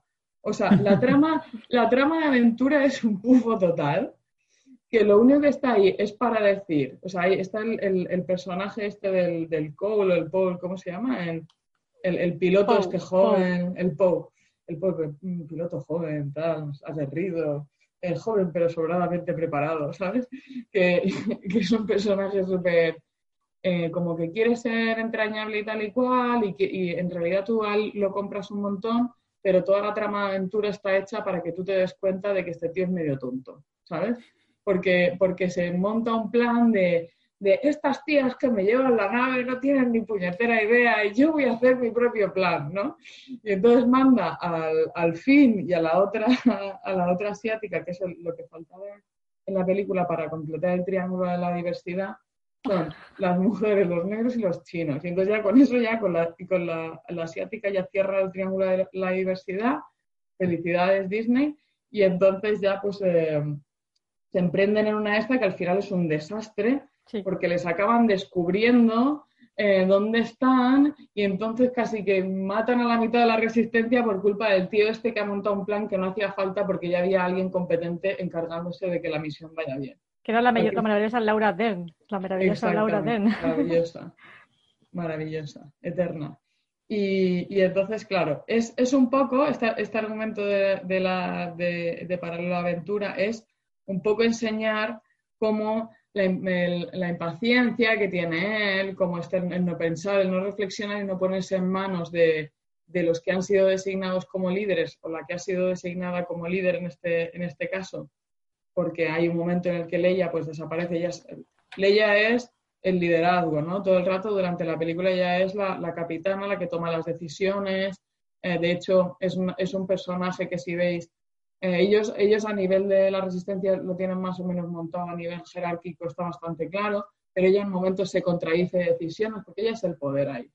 Y entonces cuando ella desaparece, claro, hay que, hay que nombrar a alguien, pero, como, pero hay un vacío, ¿no? Porque claro, el tío este, eh, pues no se cree el nuevo liderazgo. Y entonces ahí hay un revuelo. Eh, la tipa esta es menos comunicativa, este es un tema muy interesante que yo pensé cuando revisité la película esta, es Em, como organización, la resistencia es jerárquica, es muy piramidal, pero hay una cosa que los hace como organización muy rápida, que es que son, tiene una comunicación muy abierta y muy transparente. Todo el rato todo el mundo sabe qué es lo que está pasando, no se guardan información. Esto en una estructura jerárquica piramidal te puede pasar que los de arriba tienen información que los de abajo no tienen y es parte del, tironeo del poder está ahí, ¿no? Pero en este caso no es así. O sea, ellos tomando las, las, reuniones estas que tienen que va todo el mundo, ay, todo el mundo opina, no sé qué, pero ya estoy, entonces está, pues son como, hay, una, una, transparencia muy, alta. Pero esta, para ponerle el, la trampa a este, la hacen como una tía bastante más opaca no, ella no comunica, no dice lo cual es su plan, no dice lo que está pasando. Y eso es lo que le pone el jaboncillo al otro para tomar decisiones que son, que luego te vas a dar cuenta Claro, que entonces tampoco te lo crees mucho, ¿no? Porque no va mucho en el, en el estilo de la resistencia hacer de repente que esta tía se parezca incluso mala, ¿no? Porque eh, la hacen parecer, al, hacerla opaca, como tú has relacionado que ellos son tan comunicativos y tan abiertos, al hacerla opaca se te hace mala. Es como, hostia, es la mala él sí que lo está haciendo bien, está, está colapsada, tiene miedo, no, no lo está haciendo bien, tal, tal, y al, final resulta que... Y es un poco, ¿no? Eh, como, como él lo ves, eso, pues que, pierde pie y hace una cosa y, es más, se los cargan a la mitad, se cargan a esta, o sea, y el tío tan tranquilo. No te pienses, no te pienses que luego es partido, ay, no, le he liado, perdón, o alguien le echa una bronca, o la ley ya le echa una... No, no, no, no luego no pasa nada. Y entonces acaban todos huyendo a un planeta donde había una base antigua de de la resistencia y se meten allí porque los, andan persiguiendo, porque los han encontrado. Y entonces es cuando aparece el Kylo Ren ya con el, con el abrepuertas total. No sé si has visto las películas estas de caballería que entraban con la, madera esa que abría la puerta, ¿sabes? El ariete. Pues, pues, el ariete, pues esto es una especie de como de cañonazo de la leche, ¿sabes? Pero el concepto es el mismo. O sea, van a, van a decir adelantando y nosotros, ¡ah, que vienen, que vienen, que van a abrir la puerta! y entonces acaban como, pues eso, huyendo, huyendo hacia, hacia detrás, mientras, chan, chan, chan, aparece Luke que es la redención del personaje eh, durante esa, película, ¿no? Se ha aparecido, está negado, nos ha caído mal, es un pesado, déjame en paz, tal y cual, y de repente aparece para eh, redimirse. Em, lo que te cuentan un poco de la historia de Luke es que él está así o él le ha pasado esto al final porque él es el que creó a Kylo Ren porque lo que hizo básicamente fue, oye, ya que soy un Jedi constituido y tal, y todo me va bien, todo el mundo me respeta, voy a montar una, una, academia de Jedis. y, de Jedi. y mete al, hijo de Han Solo y de Leia, pero enseguida ve que el chaval tiene muchísima fuerza y tal. Y entonces en una de esas le va, le va a visitar a la tienda que tienen ahí como puestos una especie de, tienda. Y, y, entonces ve la, como el poder oscuro que tiene y tiene la tentación de meterle un sablazo y que luego se le pasa. Pero claro, ¿sabes? El tío le ve y entonces la lía, la lía parda, mata a todo el mundo y tal. Entonces él, él, vive con, con, el peso de, de, haber, de no haber sido un buen maestro, de haber generado. Y entonces se enfrenta a él eh, con toda la parafernalia que ya de tal lo mantiene, le, le dice, ¿sabes? Hay una batalla súper chula antes que va el Kylo Ren y entonces le empieza como a rollo tirar balas, tirar sablazos, tirar de todo, y el tío no le pasa nada, ¿sabes? Es como, ¿sabes? Lo de, lo de como Superman, ¿no? Es como pum, pum, pum, se traga las balas, todo es así. Y, nada, y al final resulta que es que, mm, que, está haciendo como teletransportación desde la isla, pero en modo nirvana, como yogi, como subido, ¿sabes? de dos palmos del suelo, teletransportándose con la mente al, sitio de eso, o sea que es una imagen suya lo que hay, no, no Se, llama teletrabajo. Teletrabajo. teletrabajo, teletrabajo 4.0. Entonces ya llega, pues se despide de su hermano, sé que hay un momento ahí muy tal, y pum, cae fulminado muerto de la. porque, porque la porque teletrabajar con esas condiciones es muy duro. Y, entonces, nada, la última escena es que ellos han huido por detrás de la cueva porque efectivamente se les van a meter para adentro y, eh, y, la, y la rey ha levantado con la mente las piedras, que hay, hay como un derrumbamiento de piedras para que ellos puedan salir. Que son, es lo mismo que le enseña Yoda a hacer a Luke, que es levantar piedras con la mente. ¿Os acordáis? Que le cuesta un mogollón y ella simplemente pues dice, oye, piedra, levántate. Y se levanta. Y eso. Entonces, temas que me interesan de esta película. Eh, el viaje del héroe de ella es, interesante, o sea, me, creo el driver este que tiene, la obsesión esta que tiene con sus padres.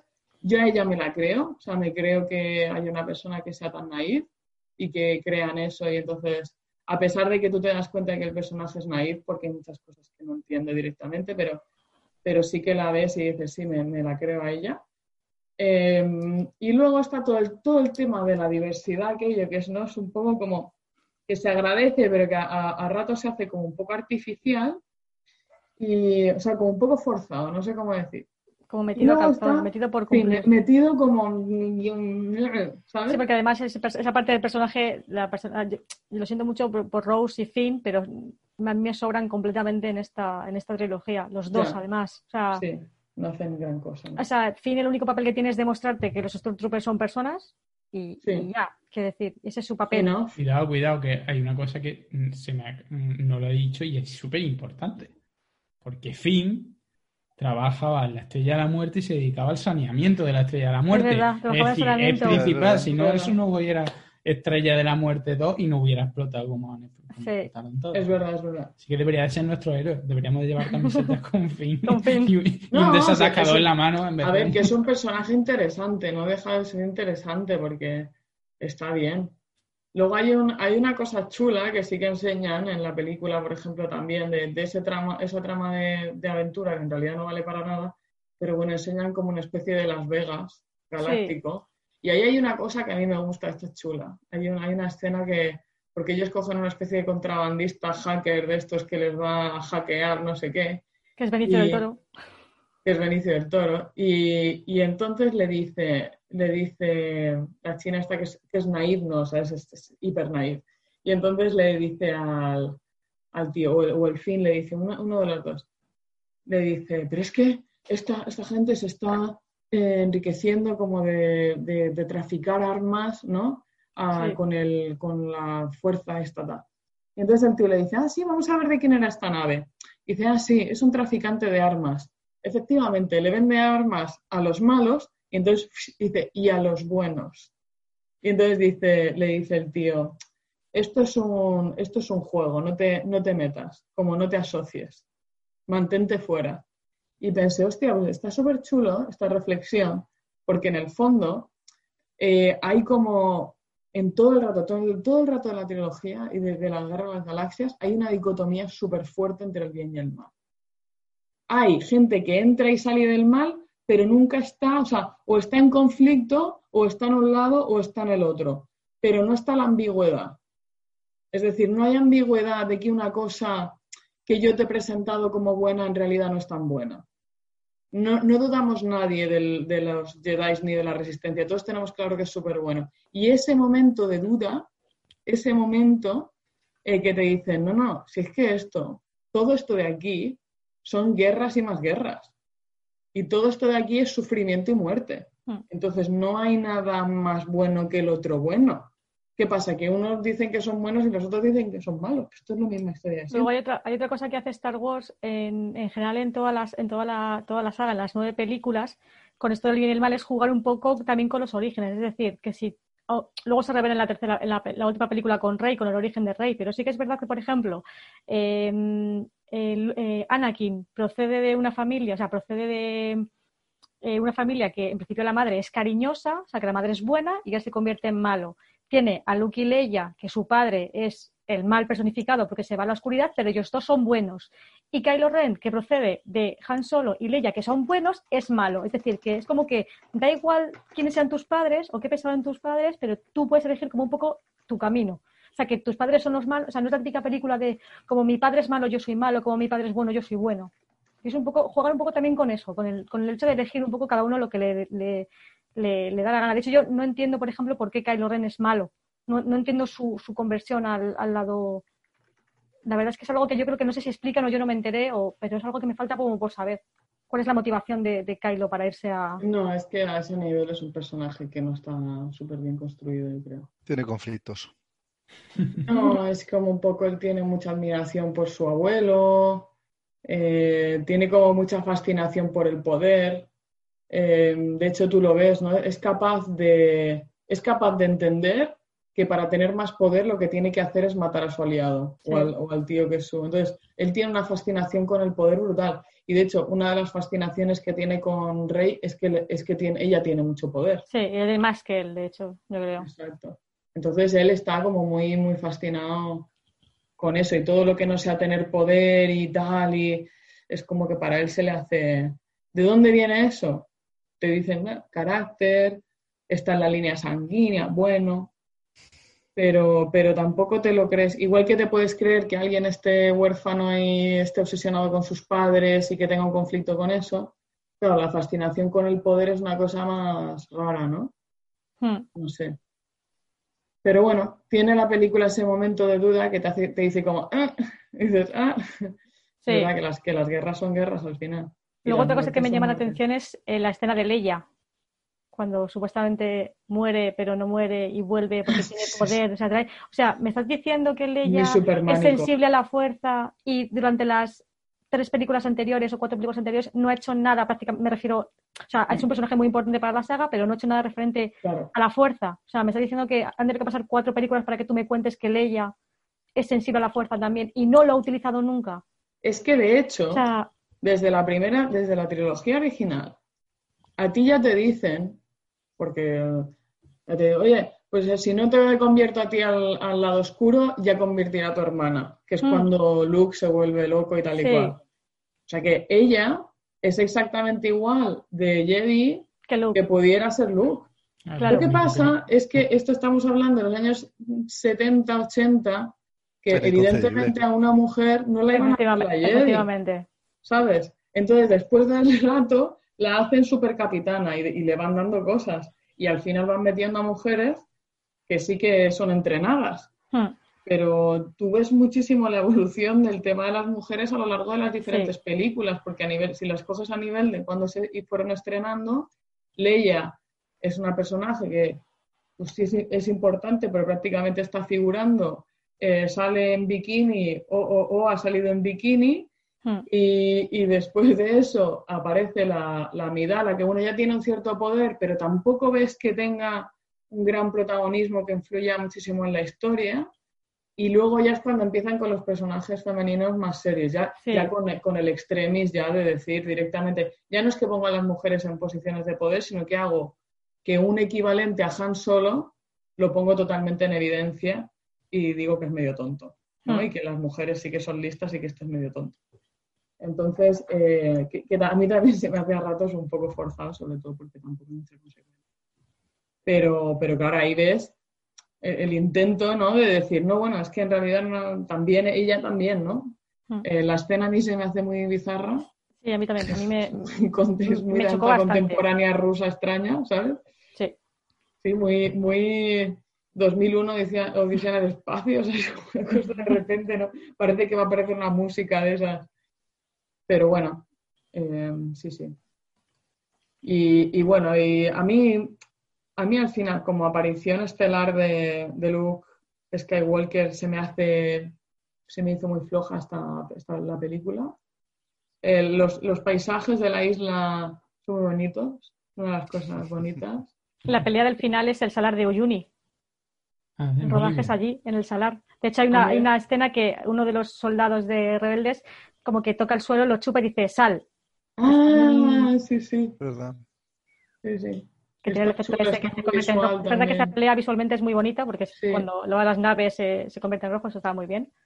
Pero bueno, Está muy, muy bonito eso, ¿eh? Sí, Sí. sí. no está mal, Peri. Muy, muy de, de festival este de Holly, ¿no? El- está bien. Ah, este- Estéticamente la, la última trilogía está, está muy bien hecha. Está muy Y- bonita, Y, es muy y bonita. las escenas de acción son trepidantes, están, están guay. Estéticamente está, eh, por lo menos te lleva a eso. Ya si luego la historia pues tiene más o menos, pero por lo menos, ya que le ponen muchos millones, que A sea ver lo que divertida, que den ganas de verla en una pantalla grande y Las con la películas- música de John Williams a todo leche. y- Las películas están hechas no como están hechas la trilogía original. Estas películas que han venido después ya venían construidas pensando en el merchandising, pensando en los videojuegos, pensando en los juegos de rol, pensando en los juegos de cartas, pensando en todos los productos que iban a sacar. Por eso aparecen cosas que a veces dices, "Mm", pero están ya pensadas hasta las escenas de acción y todo casi Sí, está, hay, mu- hay casi- mucho marketing metido ahí. Claro, están casi pensadas para qué es lo que va a molar luego en el videojuego, ¿sabes? Entonces es un poco el, el, el- el constraint que tienen estas películas es que probablemente cuando llegas al guion ya tienes muchos, muchas limitaciones de cosas que tienes que meter y te quita un poco de, de libertad, ¿no? Pues En fin, Venga, Marina. yo está un, un seis y medio. No me pongas medio. Ah, pues anda ahí. La anterior tenía un 6, esta aquí. Venga, un siete. Siete, venga. Ale, Yo esta un 5, esta no me convenció a mí nada. un 5. Madre mía, un 5. Al nivel de la 2. Tal cual. Eh, Laura, Yo a esta le voy a dar un 6. un 6. Al nivel de la 3. Y esta eh, le voy a dar un 6. Venga. Pues nos vamos a 2019. A la novena, nos vamos a la novena. A la novena que le toca A mí. Alex. Ya para cerrar. Adelante. Además, recuerdo, recuerdo que fui a verla estas navidades, que eh, justo cuando lo sacaron, porque mis amigos también son súper frikis, y yo es que ni me acordaba de que había visto la 8. O sea, de lo poco que- me gustó la 8 fue, hostia, creo que no la he visto. Y pues nada, pues al final fuimos a verla y ya está. Total, eh, bueno, esta película ocurre justo un año después de los eventos ulti- de los últimos Jedi, justo cuando Palpatine, que ya está muerto en teoría, eh, clama venganza. Entonces, eh, aquí Kylo Ren consigue lo que viene siendo un busca, que lo llaman un Sith Wayfinder, y va en busca de eliminar a Lord Sith. Porque, claro, resulta que esta amenaza su poder y lo que decías tú, Marina, como tenía un techo de cristal, dice, bueno, pues vamos para allá. Y resulta que aquí el Lord, aunque está hecho polvo, ciego y conectado a una máquina, pues lo engaña, ¿no? Le ofrece controlar la orden final si consigue matar a Rey, la cual está entrenándose para ser Jedi con, con Leia. Y total, que este dice, pues venga, va, vamos para allá, te, te lo compro, ¿no? Luego, por otro lado, está Afin, Poe y Chihuahua, que recuperan información del, del descubrimiento de Kylo Ren y la guardan en la memoria de R2D2. Entonces se van con Rey, BB8 y C- y C3PO a Pasana, donde resulta que ahí se están pegando una fiesta que podrían ser las hogueras de Alicante. Y tras un encontronazo con Ren, descubren los restos de Ochi, un asesino Sith, y una daga inscrita en Sith, y que el C3PO entiende, pero no puede traducir por, por su programación, que se lo prohíbe. Y dice, pues bueno, resulta que no les dejan. Casualidad. Y nada, total. ¿Eh? Casualidad ahí. Cas- Qué casualidad, qué casualidad que no lo puede leer. Y nada, cuando salen de ahí resulta que capturan el halcón milenario, a Chihuahua, la daga, eh, encima resulta que parece que han matado a Chihuahua, eh, bueno, parece que se acaba el mundo en ese momento, y entonces con toda la mala leche que llevan, eh, los buenos, porque además creen que eso, que han matado a Chihuahua, van a intentar resetear a C3PO, aunque corren el riesgo de que pierda su memoria. Pero bueno, si lo, si lo consiguen, pues traducen la, la de la daga de esto que Rey, como ya tiene poderes, ¿no? Se da cuenta de que Chihuahua está vivo porque siente su fuerza y va en su busca, planea ir a por ella. Y Rey encima va detrás de Rey, o sea que esto es como la pescadilla que se muerde la cola, va uno detrás del otro. Y nada, Kylo inicia un vínculo de la fuerza mientras Rey llega a su cámara y le cuenta entonces que es nieta de Palpatine. Y ya pues también le explota un poco la cabeza y no sabe qué hacer con Como su vida. Y... Claro, porque un poco Verás. lo que te preguntas durante la trilogía es de dónde viene el rey. Si es, Claro, ¿de es dónde una sale? Skywalker, pero no, porque entonces no tendría sentido. Al principio es lo que piensas. Dices, pues ya está, otra Skywalker que encuentran allí. Justo. Pero, pero luego parece ser que no, porque se encuentra con Luke, no le dice nada, no hay, no se sabe de dónde viene. No Se supone que, que, sus padres, ella conoce a sus padres porque está esperando que vuelvan, aunque la, la dejaron de muy pequeña. Sí, sí, pero no. No sé. Bueno, en fin, cositas que van pasando durante la peli. Y nada, eh, luego Rey y el equipo ya escapan de ahí y se van en busca de Endor y van a lo que son los restos de la Estrella de la Muerte, que yacen sobre un océano. Y aquí es donde para mí en la peli es de las escenas más chulas y donde Mm. empieza la verdadera batalla, que es cómo llegar hasta la Estrella de la Muerte. O sea, tienen naves espaciales y tienen de todo, pero no saben cómo llegar a la Estrella de la Muerte. Porque encima hay unas olas que, vamos, el Poseidón por Al coco menos olas. se le había, se le había gripado una bujía. Sí, sí, sí, o sea, impresionante. Total, que al final, de que se dan cuenta, Rey ya, ya- o sea, ya se ha ido, ella sola por su cuenta, ha llegado a la estrella y localiza el otro, el, el otro busca, el otro Wayfinder, porque resulta que había dos. Entonces aparece Kilo y Kylo y lo destruye. O sea, se le va la cabeza y lo destruye. Y nada, tienen un duelo y Leia a punto de morir, resulta que le pega, un- como dice Marina, le pega un Teams, coge lo llama y nada, pero Rey coge y pues lo atraviesa y casi que lo mata. Este siente, o sea, eh, mentira, Rey siente la muerte de Leia y sana a Ren con la fuerza, pero en plan tono suave, lo deja un poquito moribundo. Y nada, toma su nave y se va y lo deja ahí abandonado de la muerte, lo deja ahí, pues nada, se lo, se lo olvida. Total, Rey bueno, se siente muy asustada por lo del linaje, lanza su sable al fuego y resulta que aparece el espíritu de Luke Skywalker, y coge y lo, lo coge al vuelo. Le, bueno, tiene una conversación profunda y alienta a Rey a superar su miedo y enfrentarse a Palpatine, igual que hizo él cuando tuvo que enfrentarse a Darth Vader. Y nada, esta se viene arriba, recupera el sable, coge el Wayfinder de Ren y va a Exegol en busca de, de Palpatine. Al mismo tiempo, ya que estamos en visiones, pues Kylo se aparece, eh, a Kylo se le aparece Han Solo y Ren termina pidiéndole perdón a su padre y se vuelve a, conver- a convertir en Ben Solo, o sea, vuelve al lado bueno, lo que decía Marina, o hay malo o hay bueno, no hay punto medio. Total, que vuelve a hacerse bueno. Y nada, llegamos ya ahí casi al final de la peli, pues Rey lucha contra el ejército de Palpatine y Ben se une a ella y entre los dos pues vencen a, sus guardianes. Y entonces la resistencia se involucra en la batalla con la flota contra la, la flota de Palpatine, pero son superados hasta que llegan Lando, Chihuahua y el Halcón con refuerzos. Que hay que recordar que al principio se comenta de, en la película de que dudan de si tienen o no eh, aliados escondidos en la galaxia. Y entonces aquí es cuando se ve que no, que sí que hay. Rollo, pues como en, Game cuando aparece todo el mundo, ¿no? Pues tres cuartos de lo mismo. Y nada. Eh, Palpatine intenta absorber parte del poder de ambos, de los dos, y deja a Ben. Y Rey de una se viene así arriba y entonces aparecen todos los Jedi del pasado, se, aline- se alinean con ella. Y Rey con toda la fuerza desvía un rayo que le envía Palpatine con los dos sables de luz que tiene y lo elimina para siempre. Problema, que muere. Se nos muere Rey. Pero no pasa nada porque Ben, que se ha despertado, llega y la resucita con la fuerza y entonces aquí produce el momento Disney de la película que se besa. Efectivamente, como no, tenía que ser Disney. Y nada, al final pues todo lo celebra y la película termina pues Rey enterrando los sables de los hermanos Skywalker en la antigua granja de los Lars en Tatooine, en y una señora que le pregunta, oye, ¿y tú de quién eres? Pues Rey dice, yo soy Rey Skywalker. Y ahí termina la, la película. Curiosa, yo la vi curiosa. A mí esta es la- lo que digo, la que más me gustó de la saga. O sea, de la saga, de la trilogía esta.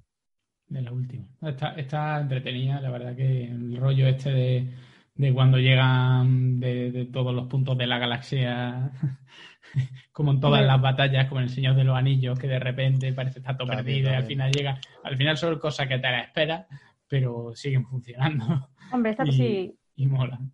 A mí esta película me dejó como un poco un sabor agridulce. De, sí que me gustó porque entre- entre- entretenida sí que lo es. Yo me- es verdad que me lo pasé como una enana en el cine, viendo la película, pues por las escenas, por todo, por, por ver personajes. Otra vez vuelve Lando, otra vez vuelve no sé quién. O sea, como que vuelven todos. Pero no me gustó todo el rato el hecho de ahora mueres, ahora no, ahora sí parece que estás muerto, ahora no, venga, ahora sí, ahora te resucito. O sea, es como, venga, en serio. O sea, más Sí, cosas de repente están en la cueva y, y, uy, casualidad, encontramos la daga, uy, casualidad, no lo podemos leer. O sea, es como una serie de cosas que dices, de verdad, tampoco recursos tenéis que, tendéis a los clichés.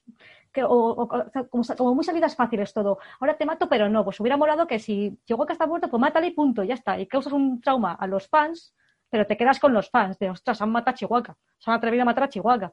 Es como, no sé, de repente aparece Han Solo, se le aparece. ¿Por qué Han Solo se le aparece a Kylo Ren? Si se supone que solo se le aparecen los Jedi que conectan con sus eh, maestros. ¿Quién es Han Solo para aparecer eh, como un fantasma a su hijo? Quiero decir, hay cosas que no, como que no terminan de cuadrar en esta última. Creo que quisieron cerrar un poco todo, contentar un poco a los fans y se quedaron a, a muy, a muy medio gas en No, general. claro, es que, es que se quedan, contentan a los fans de 12 años, Efectivamente. no a los fans Efectivamente. En lo que dice lo que ha dicho Alex, el beso Disney, por favor, basta. O sea, sabíamos que había tensión sexual entre ellos en la película 2, insisto, en la película 5 y en la película 2, o sea, 2, 5 y 7 siempre hay una relación amorosa, en menor o menor medida. Eh, es un patrón que han seguido en, en las nueve encima, películas. encima es que son primos. Encima, o sea, o sea, son cosas que dices, ¿por qué no? El- el- la, la explicación de Rey de que es un descendiente de Palpatine, a mí no me, no, o sea, no, no me lo creí. O sea, cuando Palpatine ha tenido una relación, ¿de dónde ha salido Rey? ¿De qué? ¿De los midiclorianos? Como Anakin. O sea, Mm. ¿qué? ¿dónde está la explicación aquí? Entonces, no sé, a mí se me quedó como muy a medias todo. Sí, no, es- son, son todos sal- salidas fáciles. y Sí. Pero como, como no requieren más y les funcionan, y, pues al final ya está. Si la gente, cuanto más simple, muchas veces mejor. Y Mm. si lo complica y demás, pues la gente se queja. Si tú ahora de repente te cargas a, a eso, te cargas a Chubaca, que podía ser un momentazo, tío. Yo, yo, a mí, o sea, si hubieran cargado a Chihuahua y aunque me gusta mucho, hubiera dicho, tío, pues se lo han cargado, pues ole sus, ole sus huevos, ¿sabes? Yo qué sé. O sea, Total, se han cargado ya Han Solo, se han cargado a, a Leia, pues Ya, pero es el que queda, ¿sabes? Y a Luke, pues. Bueno, Chewbacca, como le pueden meter debajo al, al Chewbacca a quien quiera, que ya, Claro. ya, ya murió, para esta última película ya murió al, el original Chewbacca, Sí. ahora han metido a un, a, un juga- a un exjugador de baloncesto finlandés. Pero, pero claro, al resto, como ya se van haciendo viejos, Leia se les murió, literalmente. Sí, Sí. que yo recuerdo que me lo dijeron justo antes de entrar al En el, dije, en el final de, claro, durante el rodaje.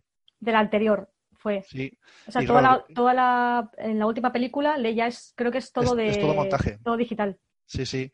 Y yo, este- vamos, recuerdo estar toda la película fijándome y digo, a ver, a ver. Ya, claro. yo también. Luego, luego lo piensas y dices, son diálogos súper cortos, todo es como... Claro. De, hecho, hay escenas que, dicen, dice, esto no tiene mucho sentido. Esta frase que suelta y que solo, solo aparece una vez, suelta una frase y ya está. Y dice, Y solamente giro de de, espaldas, de sí. recorte, porque Claro. si no hubiera aparecido aquí, no hubiera dicho esa frase, te haría igual.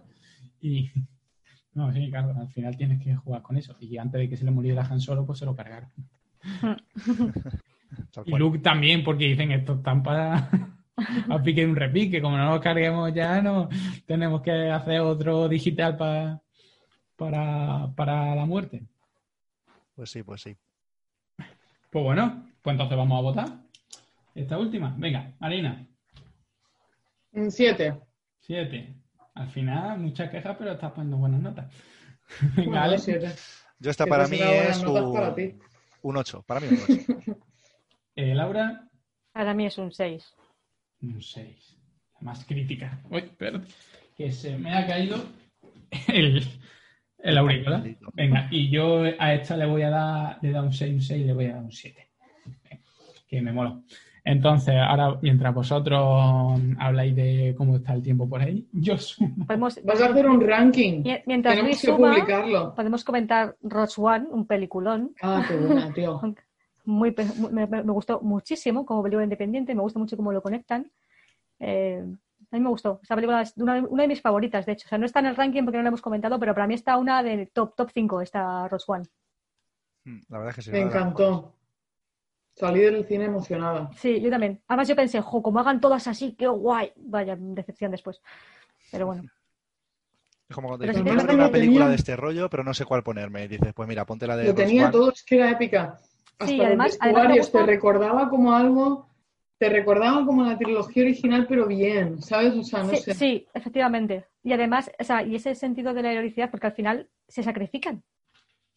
Se sacrifican por los planos. Y dices tú, ole. O sea, no sé, es como, es diferente. O sea, es, o sea, son como los verdaderos héroes de, de la lucha final de la Guerra de las Galaxias un poco. Que- y además me gusta mucho cómo conectan todo al final. O sea, me gusta. Es una película que me encanta. Además, todos los personajes me parecen muy buenos. Sí. Son buenos, sí.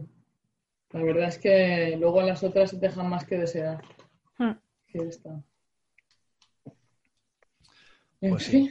¿Cómo va Luego escrutinio, yo es que Luis? el resto, las, las del Han y no sé qué, ya, Mm. ya es que ya no he podido. no he Yo con Han Solo es lo que comentaba al principio antes de que tú vinieras, que, que si hubiera sido una película independiente, bien. El problema es que cuando ves al personaje te imaginas a Harrison Ford todo el rato. Entonces no te, no te cuadra nada. O sea, es como que se te queda mm, muy flojita.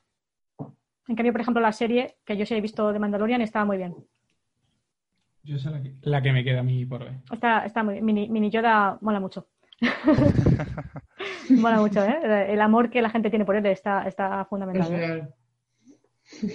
Vale. Mola mucho Mini Yoda. Esto, esto ya está. Eh, Hacemos el top 3. Gana la cinco. 6, 7 y 8. Vale, perfecto. Teniendo en cuenta que la 1 no la hemos, no la hemos evaluado. Obviamente, la número 1 es el episodio 5, la 2 de la primera de la trilogía original. El segundo es el episodio 4, la primera película. Y el tercero es el episodio 6. o sea, La trilogía. La... la, sea- trilogía, la trilogía original.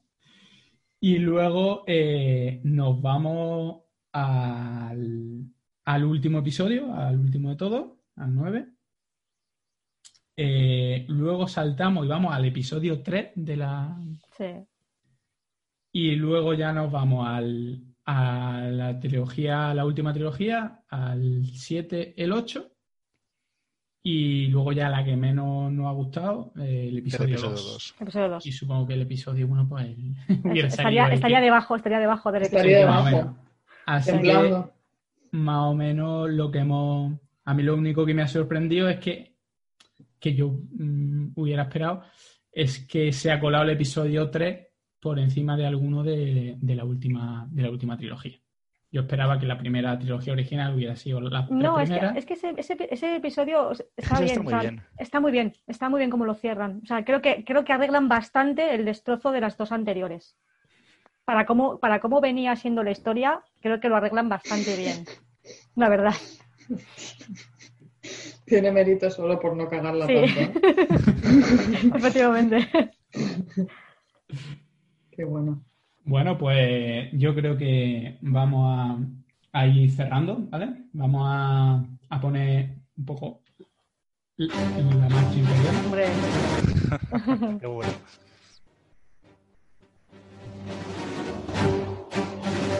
y nos vamos a ir despidiendo, ¿vale? Hasta el próximo capítulo. Hemos tenido un capítulo de dos horas y media madre que decíamos, hicimos los cálculos, no, 10 minutos por episodio, una hora y media. Sí. así.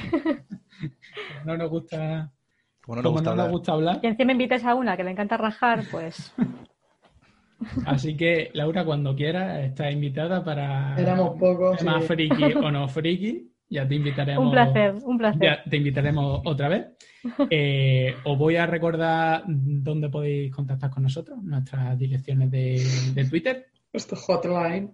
A, a Marina en Marina Arnaldos O, a Alex en AL16GM, a Laura arroba Jersey Owen, Jersey con dos Y y Owen con su W, como, como el tío de Luke Como el tío de Luke Skywalker. y conmigo en arroba hidrosostenible. Así que nada más, eh, nos vemos la semana que viene. Bueno, nos oímos la semana que viene eh, con otro tema, seguramente no tan extenso y largo, aunque ya, ya, ya veremos, porque seguramente a Marina se le puede ir la olla como es habitual y nos mete. ¡Hala! eh, Es la que soy yo. ¡Ah, que soy yo! ¿Verdad Venga, que sí, hombre. Alex? ¿Verdad que sí? Apóyame. Totalmente, completamente. Cada vez que a Marina se le ocurre algo, Luis y yo temblamos. Pues nada, eh, un placer. Nos vemos la semana que viene. ¿Y qué se dice cuando terminamos? Buenas noches. Buenas noches, Cuenca. Cuenca.